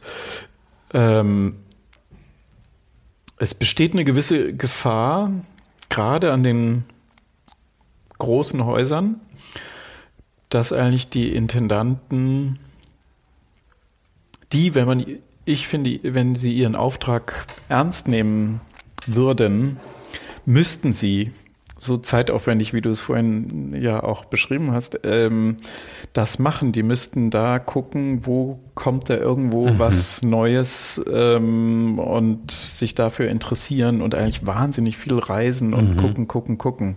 Das ist aber nicht mehr viel so, sondern es gibt eine Tendenz, dass die Leute, die sozusagen es durch die DCB-Häuser so geschafft haben oder die irgendwo aufgefallen sind, die werden dann so ein bisschen abgeschöpft. Und man arbeitet eigentlich, wenn ich es mal krass sagen will, ähm, an den Häusern, wo ich jetzt arbeite, das ist ein wahnsinnig kleiner Kreis mhm. von denen, die da eigentlich immer wieder arbeiten. Die, die Neuzugänge, die sind jetzt gar nicht so Klar gibt es die, aber ähm, ja klar, die ich mein, sind ähm, und da hatte ich irgendwie, da war und eben diese diese Figur, die da, ähm, das war ja ein, ein, ein wirklich Meilenstein-Intendant, auch eine Wahnsinnspersönlichkeit, der Gérard Moutier, der war der Chef der Salzburger Festspiele und der ist tatsächlich in so eine bei der Münchner Biennale habe ich ein Stück gemacht, völlig abgedrehtes Ding. Ähm, das lief hier im Marstall Theater. Ähm, The Mother of Black Winged Dreams. Da habe ich ein Stück so über multiple Persönlichkeit, das Phänomen mhm. gemacht. Ähm, aber das war wirklich kleiner Rahmen und so.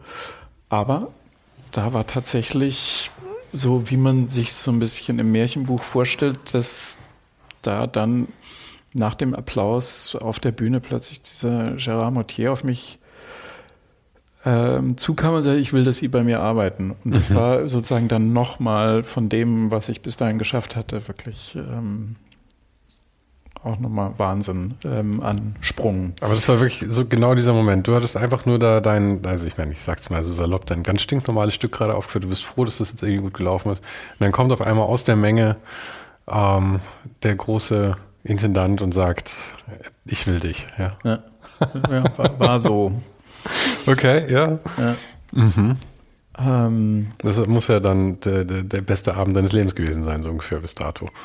Ich glaube, ich hatte das da, da noch gar nicht so ganz gecheckt, mhm. was das bedeutet, bis ich dann gemerkt habe, der meint das wirklich ernst. Mhm. Ähm, und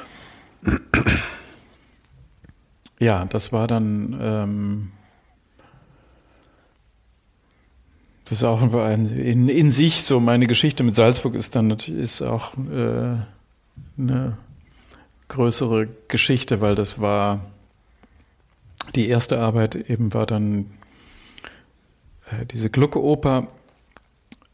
Das war ein großer Erfolg und das äh, lief sehr gut und danach gab es dann aber auch wieder was, äh, ein sehr krasses Erlebnis. Da habe ich dann von dem, mein nächster Auftrag für Salzburg war dann äh, eine Uraufführung, ein, ein damals schon ziemlich alter Komponist, aber einer der großen, Luciano Berio, ähm,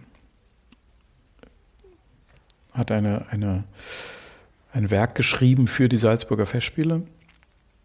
Und der hatte eigentlich eine Vorstellung, wen er da ähm, als Regisseur wollte. Ich nehme an, das warst nicht du. Und das war nicht ich. ähm, das war ein bekannter italienischer Choreograf, egal.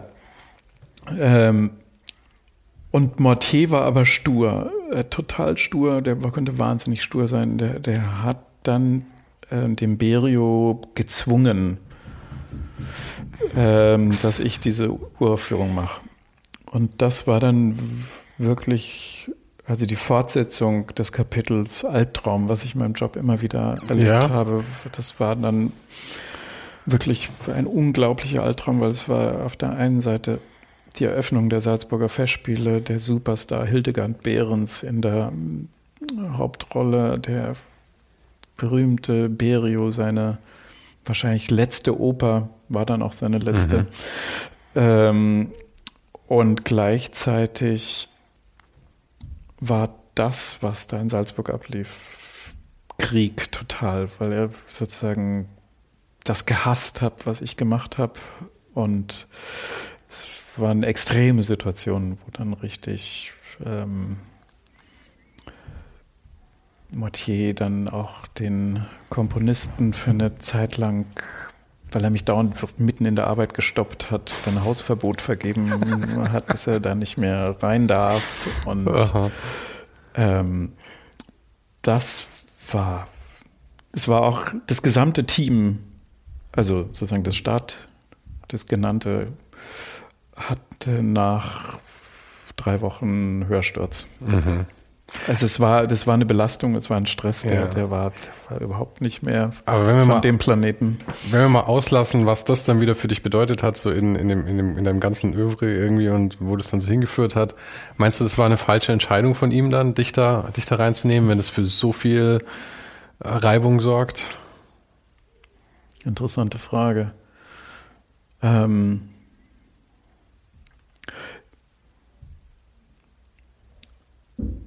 Nein, also es hätte jetzt nicht ich sein müssen, aber es, es ist sehr, ähm, das klingt jetzt blöd, aber ich mache ja sehr viel Uraufführungen und bin wahnsinnig viel mit Komponisten ähm, permanent im Austausch und kenne viele der Entscheidenden da ähm, gut. Und das, das ist so eine eigene Art Welt, wie die denken, wie die ticken, wie, mhm. die, wie die erfinden, deren Geschmack für die Bühne muss man oft misstrauen. Okay, verstehe. Ähm, das ist ähm, ganz irritierend oder wenn die auch selber dann inszenieren oder äh, was manchmal vorkommt oder ähm, das ist auch nicht gut. Also sozusagen, ähm, solche Kunstwerke sind dazu da, dass jemand da was Unglaubliches schafft und dann muss wieder jemand völlig fremd mhm. drauf gucken, was ist das? Mit gar nicht zu viel Entstehungswissen, sondern ähm, das als Phänomen an sich mhm. Aber ich verstehe, dass da so Emotionen drin sind, weil ich meine, das ist ja für jeden, der da in diesem Schritt involviert ist, ob das jetzt der Komponist ist oder ob du das dann bist, das wird ja zwangsläufig mit dir letzten Endes so eng verknüpft und du hast aber nur einen begrenzten äh, begrenzte Möglichkeit, Einfluss darauf auszuüben. Vor allem als der Komponist dann, weil Ja. letzten Endes du musst ist- es halt interpretieren. Es dann. ist eine völlig, äh, also es ist auch für die Komponisten, das erlebe ich ja immer wieder. Ähm, es gibt manche wenige, die können da, die können da total loslassen. Ähm, und die sagen, das habe ich jetzt geboren, das ist draußen Macht. Heiner Müller war auch so ein Autor, der so, so äh, der wollte, dass man seine Stücke als Material nimmt. Der hat sie dann sogar selber im Titel so genannt. Ähm, aber ich kann genauso gut verstehen, dass für einen Komponisten eigentlich dann die Premiere erst der Punkt ist, wo das Ding das erste Mal Ja, ja, äh, von eben. der Welt äh, gehört wird und dass das ein nervlich unglaublicher ähm, Prozess ist, weil auch die gehen ja durch Zweifel und durch ähm, wie klingt das, was ich da als Punkte auf Papier gemacht Mhm. hat, denn wirklich und, und wirkt denn das ähm, und dann zu analysieren, warum wirkt das nicht? Liegt es an der Musik? Liegt es an dem Regisseur? Liegt es an dem Sänger? Ähm, Ja, super schwierig. Ich würde mir da auch total, also ich bin, neige auch eher so zum Micromanagen. Also ich könnte das auch überhaupt nicht, glaube ich. Dann so ein Werk, mit dem du ja dann auch wahrscheinlich als Komponist, also keine Ahnung, Jahre? ja, ja. Beschäftigt bist? mindestens, mindestens zwei, drei Jahre, die ein Komponist mit sowas verbringt. Und das dann wirklich einfach auf den Tisch zu legen letzten Endes und zu sagen, okay, jetzt schauen wir mal, was ihr in dem nächsten Jahr daraus macht. Ja. Ja, das ist ein, das ist ein unglaublicher Prozess und vor allen Dingen, ich finde das, ja, das sind alles eigentlich unglaubliche Vorgänge, weil du sitzt da zwei Jahre lang ähm, und tatsächlich sind ja Komponisten meistens so Leute, die völlige Einsamkeit suchen, weil sonst hörst du nichts, was du schreiben kannst und da wirklich eine völlige abgeschlossene Geschiedenheit ähm, mit ihrem Blatt Papieren da alleine sind und plötzlich kommt dann dieser Opernapparat mit seinen 300 Mitarbeitern, die sich, die jetzt da Drüber herfallen. drüber herfallen. ähm, ähm, es ist schon ähm, ja, ein, ein hochsensibler Prozess, Mhm. ähm, der Gott sei Dank ähm, sehr oft auch total beglückend ist.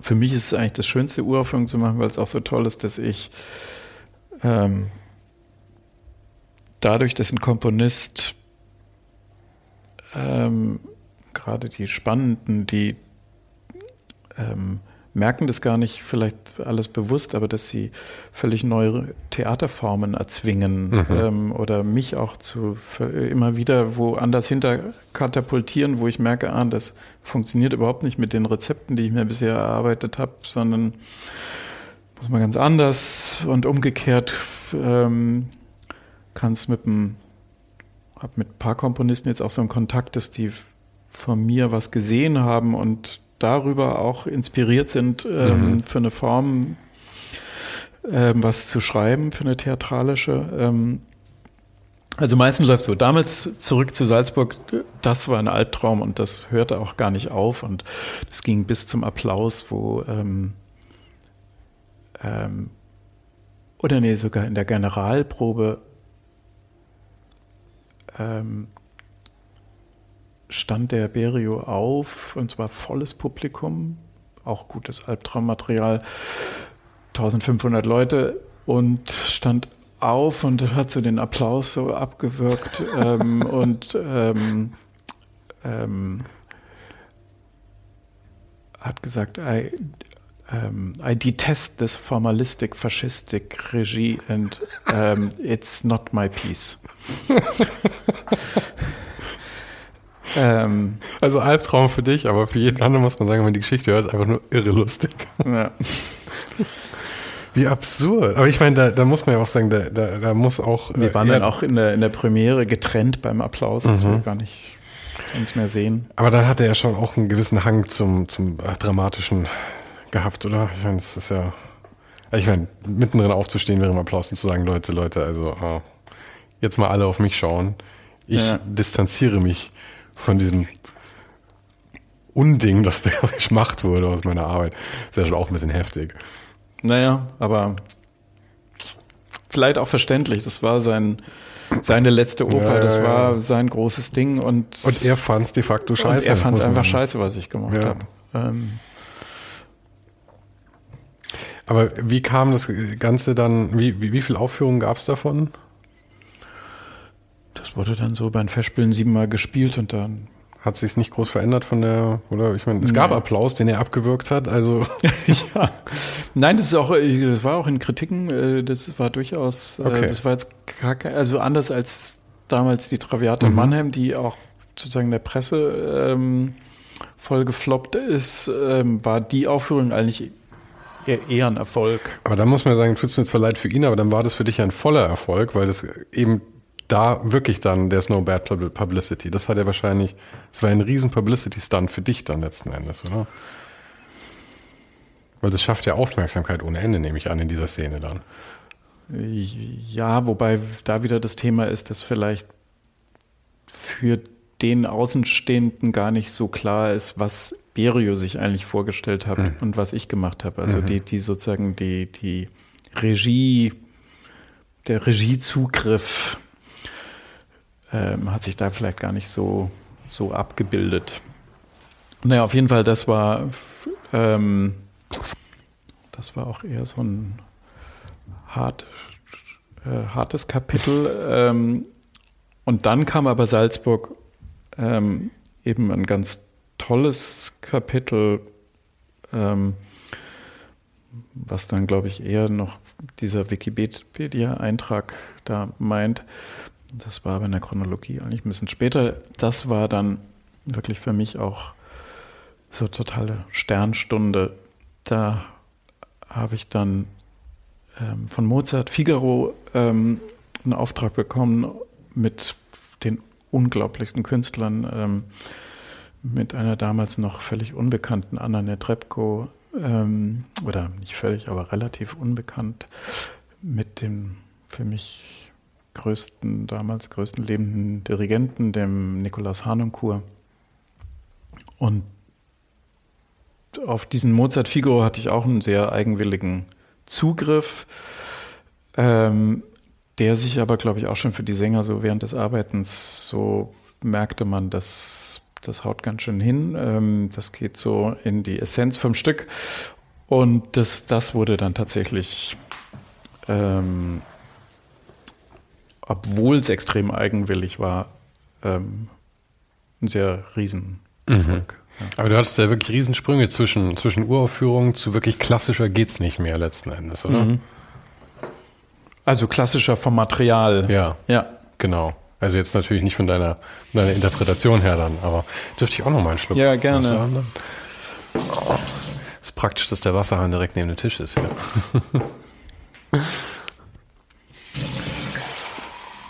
Und das wird jetzt alles im Podcast gesendet, die schönen Wassergeräusche. Ja. Ich mag das gerne, wenn es lebt. Das ist vielleicht meine Eigenwilligkeit dabei, aber ich, ich finde es, ich mag immer gerne, ich sage das auch immer häufig, ich mag es am liebsten, wenn so ein Gespräch so ist, als würde jemand einfach im Café daneben sitzen und zuhören. Und ich meine, da räuspert man sich auch, das ja. Telefon klingelt mal ja. und all sowas. Ich finde das, ich finde das schön.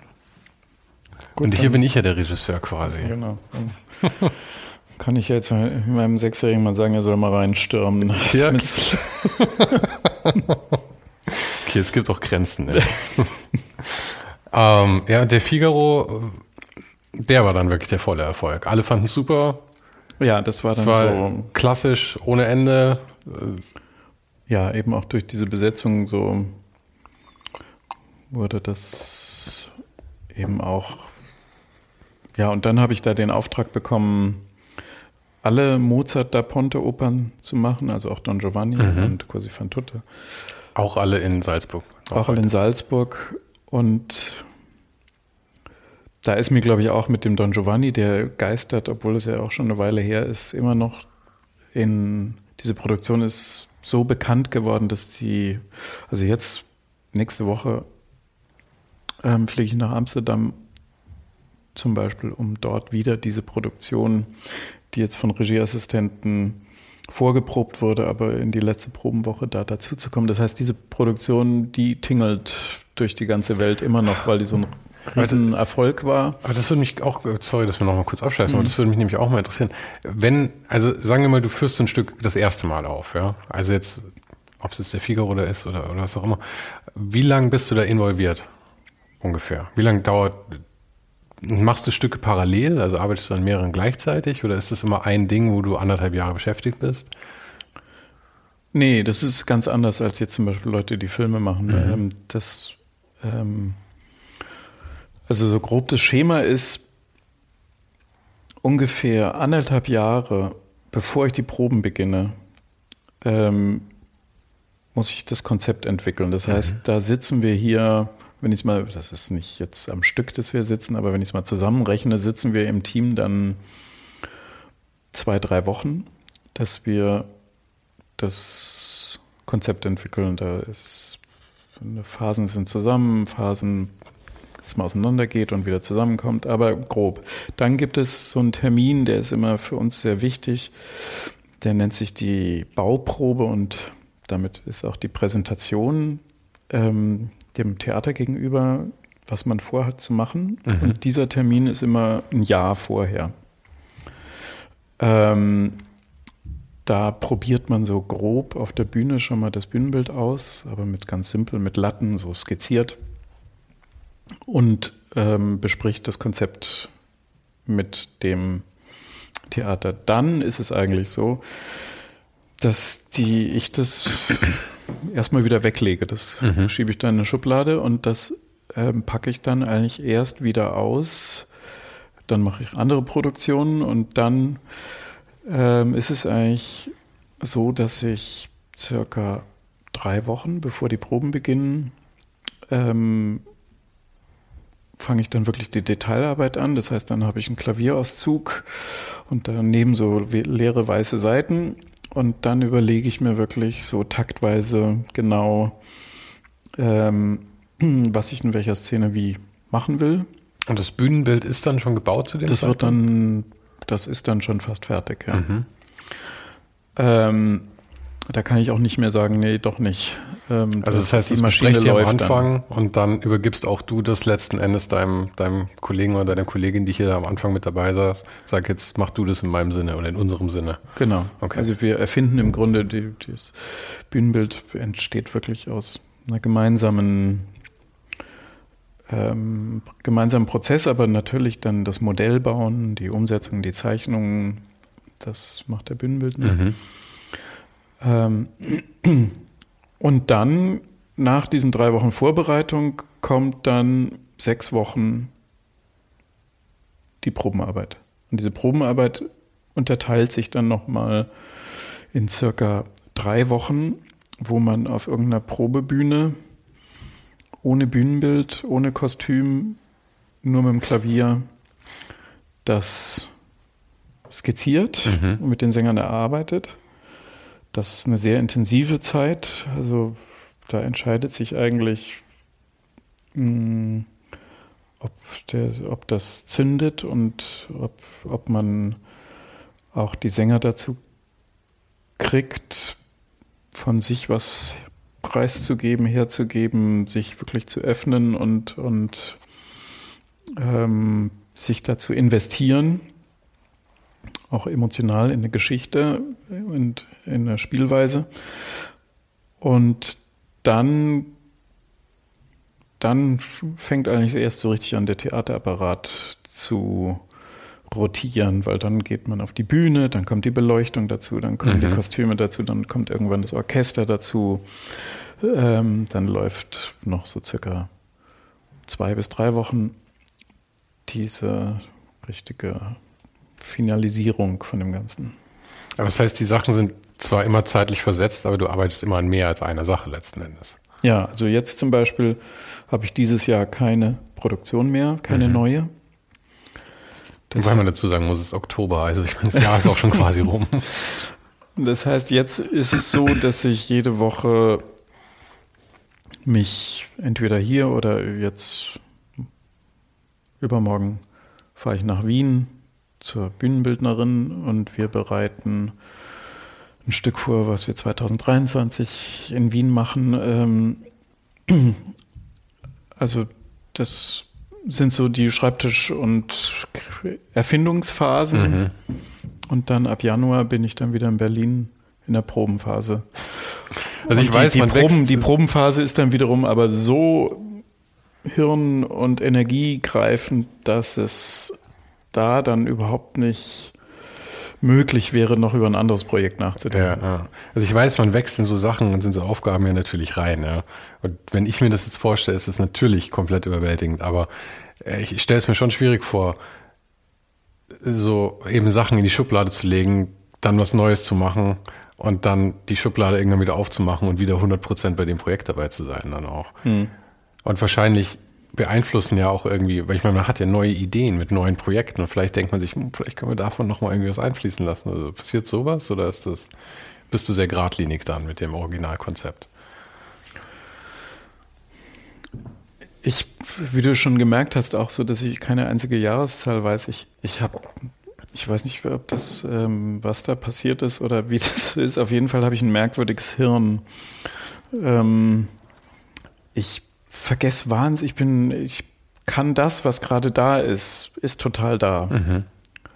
Aber es geht unfassbar schnell, dass ich was zur Seite lege und es ist total weg. Also okay. es ist weg, weg, wie es gar nicht anders weg sein könnte. Also mhm. so ein bisschen als mein, mein Hirn wie so ein bisschen zu kleiner Schreibtisch ist und alles, was sozusagen fällt an den Seiten, was nicht gerade ganz vorne liegt, fällt, rutscht hinten runter und ist dann wirklich auch weg. Das heißt, ähm, ist für mich dann eine Riesenarbeit, wenn ich das dann wieder raushole, mhm. ähm, das wieder zu holen, was ich mir da eigentlich gedacht habe. Ähm, aber es ist dann doch eigentlich ähm, doch so, dass ich dann geradezu so überrascht, ah ja, genau, nee, macht ja doch Sinn. Manchmal ist es aber tatsächlich so, dass dieser Gärungsprozess in der Schublade dann auch dazu führt, ähm, und im Idealfall hat es dann nicht Konsequenzen, die mit Bühnenbild oder so zu tun haben, weil das wäre dann zu spät. Mhm. Im Idealfall sind es aber dann Dinge, die ich noch ähm, rumreißen kann, wo ich merke, das verstehe ich eigentlich gar nicht mehr, was ich da vorhatte. Ja. So wie man seine eigene Handschrift nicht mehr lesen kann. Ja. ja, die Ideen verstehe ich auf einmal nicht mehr. Ja. ja. Und aber dann, wir waren jetzt bei äh, Figaro in Salzburg. Ich glaube, wir müssen jetzt mal ein bisschen schneller abreißen. Jetzt geben wir mal mhm. die Greatest Hits. ja. ja. Gib mir mal die Greatest Hits danach. Die Greatest Hits. Oder vielleicht die Projekte, die für dich am, am spannendsten waren. Ähm, ich meine, du hattest dann ja eben, bis dato warst du dann ja nur im deutschsprachigen Raum, oder? Also du warst eigentlich nur das in Deutschland und Österreich bis genau, dahin. Aber dann genau. kam ja auch London. Warst du in New York nochmal, glaube ich? Naja, vorher liegt jetzt eigentlich noch sozusagen eine, ein, ein äh, nochmal so,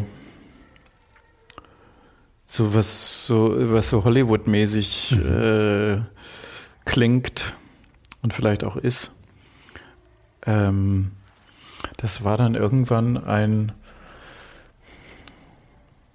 ja, ich hatte, ich weiß nicht mehr genau, was er gesehen hatte, aber auf jeden Fall klingelte irgendwann das Telefon und das war dann äh, der Wolfgang Wagner, ähm, der mich dann nach Bayreuth eingeladen hat, dann Fliegen Holländer zu machen und das, das war natürlich auch nochmal ähm, ein unglaubliches. Peinliche Frage Ding. vielleicht. Besteht ja. da ein, ein, Verwand, ein, Verwandtschaftsverhältnis? Ist es dann der. der ja, ja, das ja, ist der Urenkel. Ur, also es, die kümmern sich um die Veranstaltung. Genau. Okay. Also die, die, das ist das Bizarre an Bayreuth. Bayreuth ist, jetzt ist Katharina Wagner, die Intendantin, also die Tochter von Wolfgang Wagner. Aha, ist das ist tatsächlich Wagner. sozusagen in ein Familienunternehmen. Uh okay. Ähm, genau, und das ist natürlich auch so in der Opernwelt klar. Bayreuth der Festspiele ist, ist was sehr Spezifisches mhm. und eine, ja, schon eine Ehre, da eingeladen zu werden. Ähm, auch das ähm, ja, ist, ist letztlich gut gelaufen, aber war auch mein Gott, ähm, sagen die, die Versagensangst ähm, mhm. wird bei solchen Ad äh, Adressen nicht, nicht geringer. Auf jeden Fall habe ich ähm, die Geschichte des fliegenden Holländers damals sehr deutlich aus so einer für mich in dem Stück sehr klaren Inzestproblematik aufgeschlüsselt. Mhm. Und das war auch nicht, ähm, auch in der Premiere durchaus nicht ähm, von einhelliger Begeisterung. Aber meinst du, das war ein Aspekt, den davor niemand so gesehen hat oder den niemand so dargestellt haben wollte? Ich glaube, dass das ein für mich sehr offensichtlicher Aspekt war, den, den man aber in der Gesamtmöglichkeiten, dieses Stück zu sehen, ähm, eher weggeblendet hat. So. Mhm. Ähm, genau, also das war sozusagen der, der, da, da war ich noch nicht im Ausland, aber das war sozusagen dann auf deutschsprachigem Raum schon das Maximum, was, wo man landen kann. Ähm, und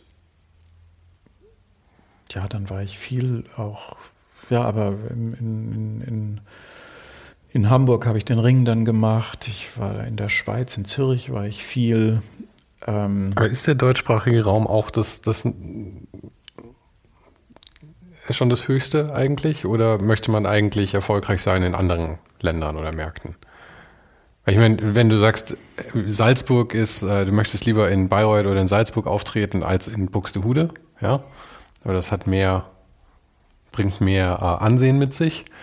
Ähm, ist Deutschland und Österreich, sind das die Länder für Oper, was am meisten Ansehen mit sich bringt, oder gibt es da andere? Damit ich es überhaupt mal einordnen kann hier. Also hast du schon angefangen quasi im, im, im in dem Markt, der am, am höchsten angesiedelt ist? Das mit höchsten angesiedelt ist jetzt ein bisschen pro problematische Begrifflichkeit, wenn ich die so höre.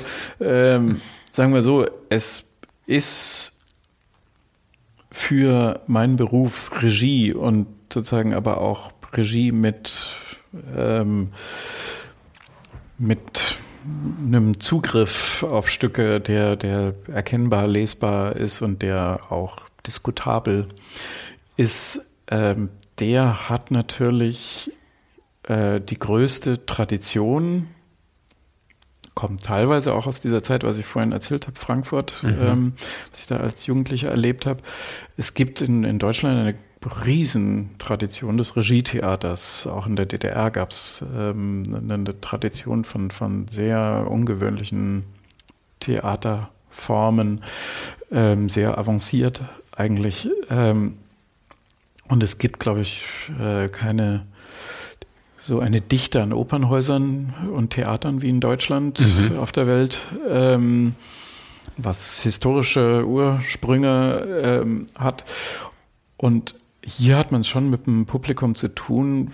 Das hat ja schon auch was mit dem Lernprozess oder ja, ja, mit, mit, Sehweisen, an die man sich gewöhnt. Und das ist hier schon auf einem irrsinnigen, ähm, avancierten Level. Also der Anspruch ist wahrscheinlich auch mit am höchsten hier dann. Ja. ja. Ähm, Schau, das ist doch, ich habe sehr rumgedruckst dafür, weil mir nicht die richtigen Worte eingefallen sind, aber das ist doch eine gute Antwort. Genau. Und es ist natürlich aber ähm, also da ist Deutschland eigentlich zum Arbeiten, um wie zu sagen, gleich auf so einem hohen Level mit dem Publikum auch mhm. einzusteigen, ein Traum. Ähm, es Länder wie Italien, die natürlich eine wahnsinns äh, musikalische Tradition ihrer Opernhäusern waren, aber die eigentlich immer sehr rückwärtsgewandt, reaktionär mhm. und, und altmodisch waren. Ähm, letztlich auch Frankreich war da viel langsamer, ähm, auch England, also eigentlich ja, fast, fast überall skandinavischen Länder waren noch ein bisschen offener. Ähm, da ist es eigentlich eher so, dass das gerade jetzt erst seit zehn Jahren oder mhm. so ähm, man auch ähm, wirklich avanciertere ähm, ja. Arbeiten sich da zutraut. Ich denke mir immer wieder, auch für so kulturelle Sachen war es, glaube ich, halt vielleicht so, dass, dass Deutschland so nach dem Krieg und so halt einfach in anderen Ländern war es schicker, traditionell zu sein. Hier war das halt irgendwie, wir durften irgendwie nicht mehr so wirklich zurückblicken und irgendwie mhm. an vielen Dingen festhalten. Aber gerade dadurch hat sich halt vielleicht die Möglichkeit ergeben, dann neuen Sachen eine Chance zu geben. Ja, ja absolut. Ja. ja. Gut, zurück zu den Greatest Hits. Also. Aber das heißt, eigentlich hattest du schon deine, ähm, deine höchsten Ziele, von wo du, wo du spielen könntest, hattest du eigentlich schon eigentlich erreicht dann mit Salzburg und und äh, Bayreuth, ja.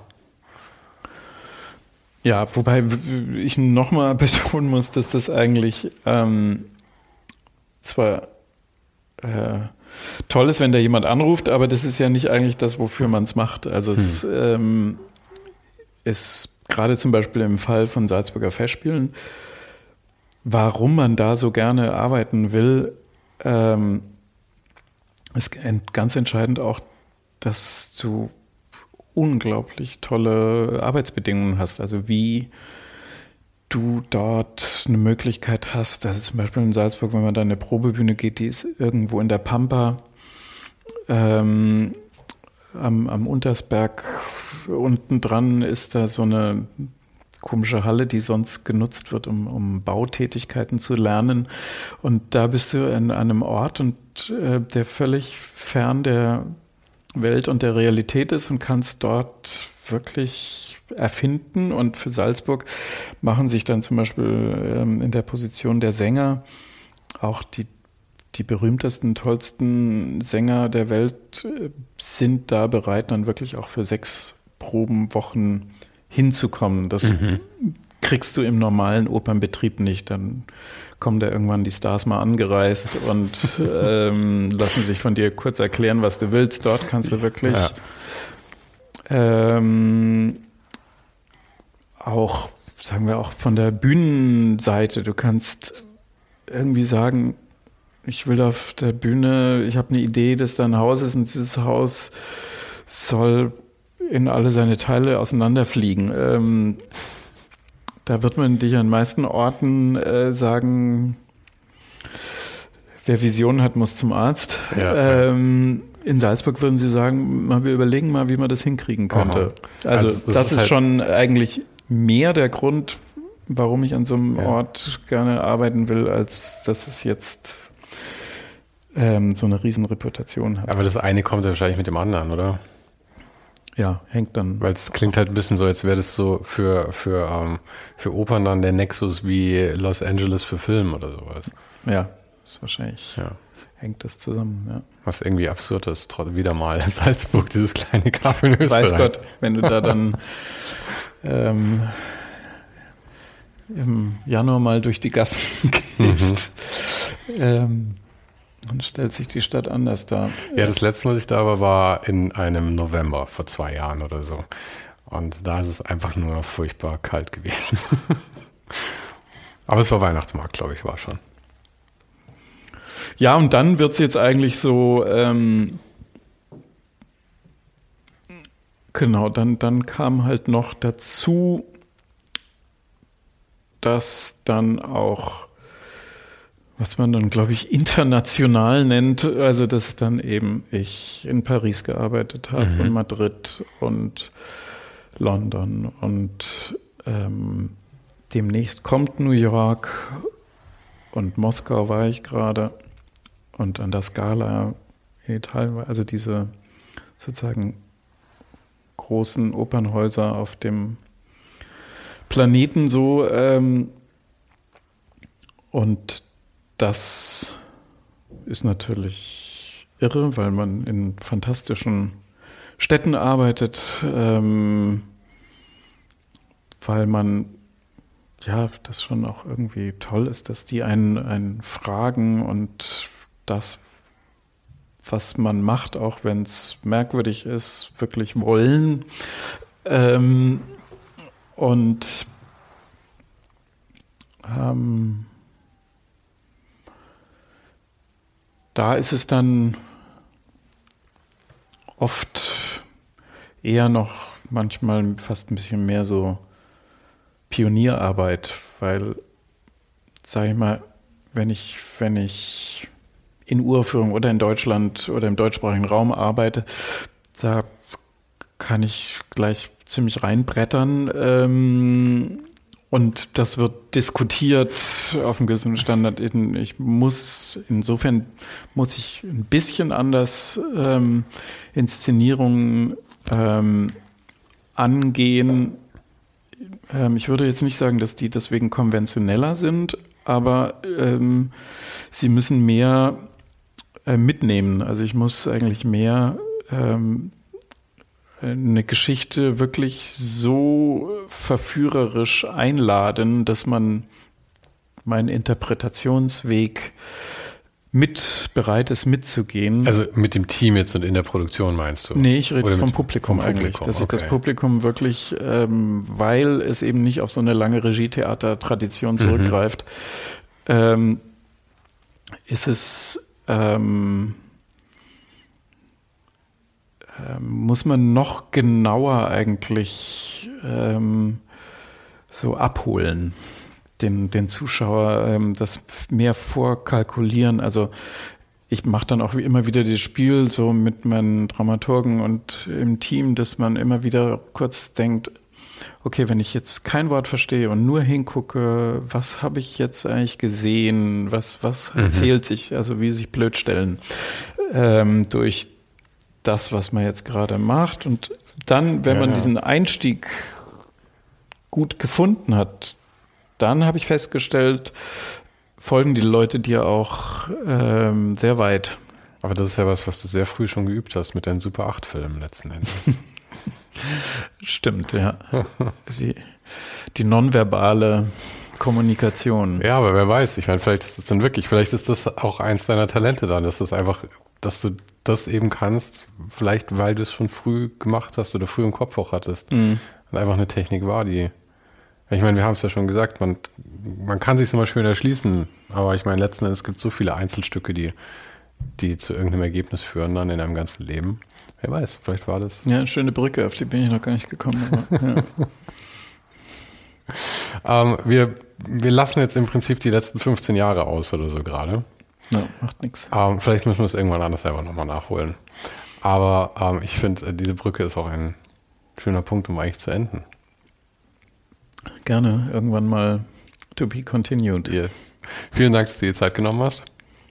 Gerne, jetzt schon dunkel geworden. Ja, ja. Aber es, es, es, es hat mich gestern auch schon geschockt. Der Winter ist wirklich jetzt irgendwie real geworden oder so der Herbst ich habe schon fast das Herbstgefühl schon fast aus. Wir sind schon fast zum Winter übergegangen. Gesprungen, ja. ja. Das war auch ganz komisch. Ich habe gestern äh, eine Bergtour gemacht, wo ich dann tatsächlich am Schluss tief im Schnee drin war. ähm, gleichzeitig war aber das typische Herbst, dass die, die Lärchen und so, dass die dann so gelb werden. Mhm. Das war nicht. Die waren noch grün, aber trotzdem war der Winter schon da. Also ein bisschen irgendwie macht es, glaube ich, so einen Sprung gerade.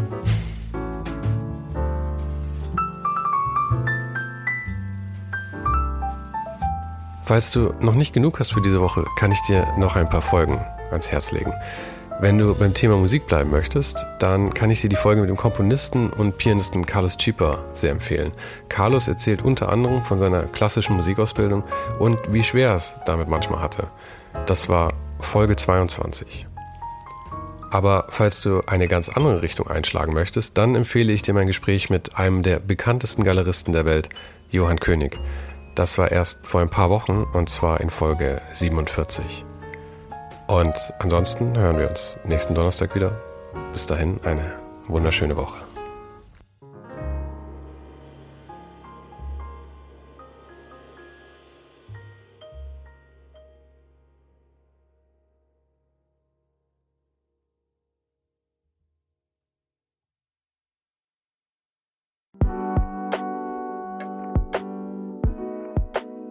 Das war's für heute. Falls du gerade eine von den älteren Folgen hörst, ist es gut möglich, dass du jetzt ein zweites Outro hörst. Lass dich aber nicht von mir verwirren. Ich bin gerade dabei, ein paar Änderungen zu machen und dafür muss ich 150 Folgen neu schneiden und nochmal uploaden. Du kannst dir wahrscheinlich vorstellen, dass das ein kleines bisschen dauert. Falls du mich und die Show supporten möchtest, gibt's dafür ein paar Möglichkeiten. Auf patreon.com slash svensaro gibt's jede Woche Bonusmaterial, exklusiv nur für Supporter. Und das für nur ein paar Euro im Monat, mit denen du mir helfen kannst, ohne den Hype noch lange, lange für dich weitermachen zu können. Es hilft natürlich auch immens, wenn die Show wächst und dazu kannst du deinen Teil beitragen, indem du deinen Kollegen und Kolleginnen davon erzählst. Freunde, Familie, du weißt am besten, für wen das noch was sein könnte. Und zu guter Letzt, falls du es noch nicht gemacht hast, bewerte die Show jetzt gleich mit fünf Sternen in deiner Podcast-App. Im Newsletter gibt es übrigens jede Woche völlig kostenlos inspirierende Tipps von meinen Gästen und mir. Den kannst du auf uninhype.substack.com abonnieren. Und alle Links findest du, wie immer, direkt auch hier in der Beschreibung und natürlich auf ohnedenhype.com. Im Archiv gibt's noch eine Unmenge anderer Gespräche. Unter anderem waren schon mit dabei Stefan Sagmeister, Mirko Borsche, Paula Schör, Mike Miri, Jeremy Format, Jonas Lindström, Mathilde Mutant, Olaf Heine, Eike König, Erich Spiegermann und, und, und. Scrolle einfach mal durch. Wir sind bei über 150 Folgen, wie gesagt. Und um ehrlich zu sein, kann ich selber kaum fassen, dass ich das Glück hatte, mit so vielen inspirierenden Menschen sprechen zu dürfen. Vielen Dank an Dominik Huber und Marc Capella von Moiré. Von denen stammt nämlich die neue Hausschrift der Show und die heißt GT Pressura. GT steht übrigens für Grilly Type, über die die Schrift zu mir kam. Und auch nochmal vielen Dank an Tobias Rechsteiner fürs Vermitteln. Der größte Dank geht aber natürlich an dich fürs Einschalten fürs Zuhören und für deinen Support. Und wir hören uns dann hoffentlich nächste Woche wieder.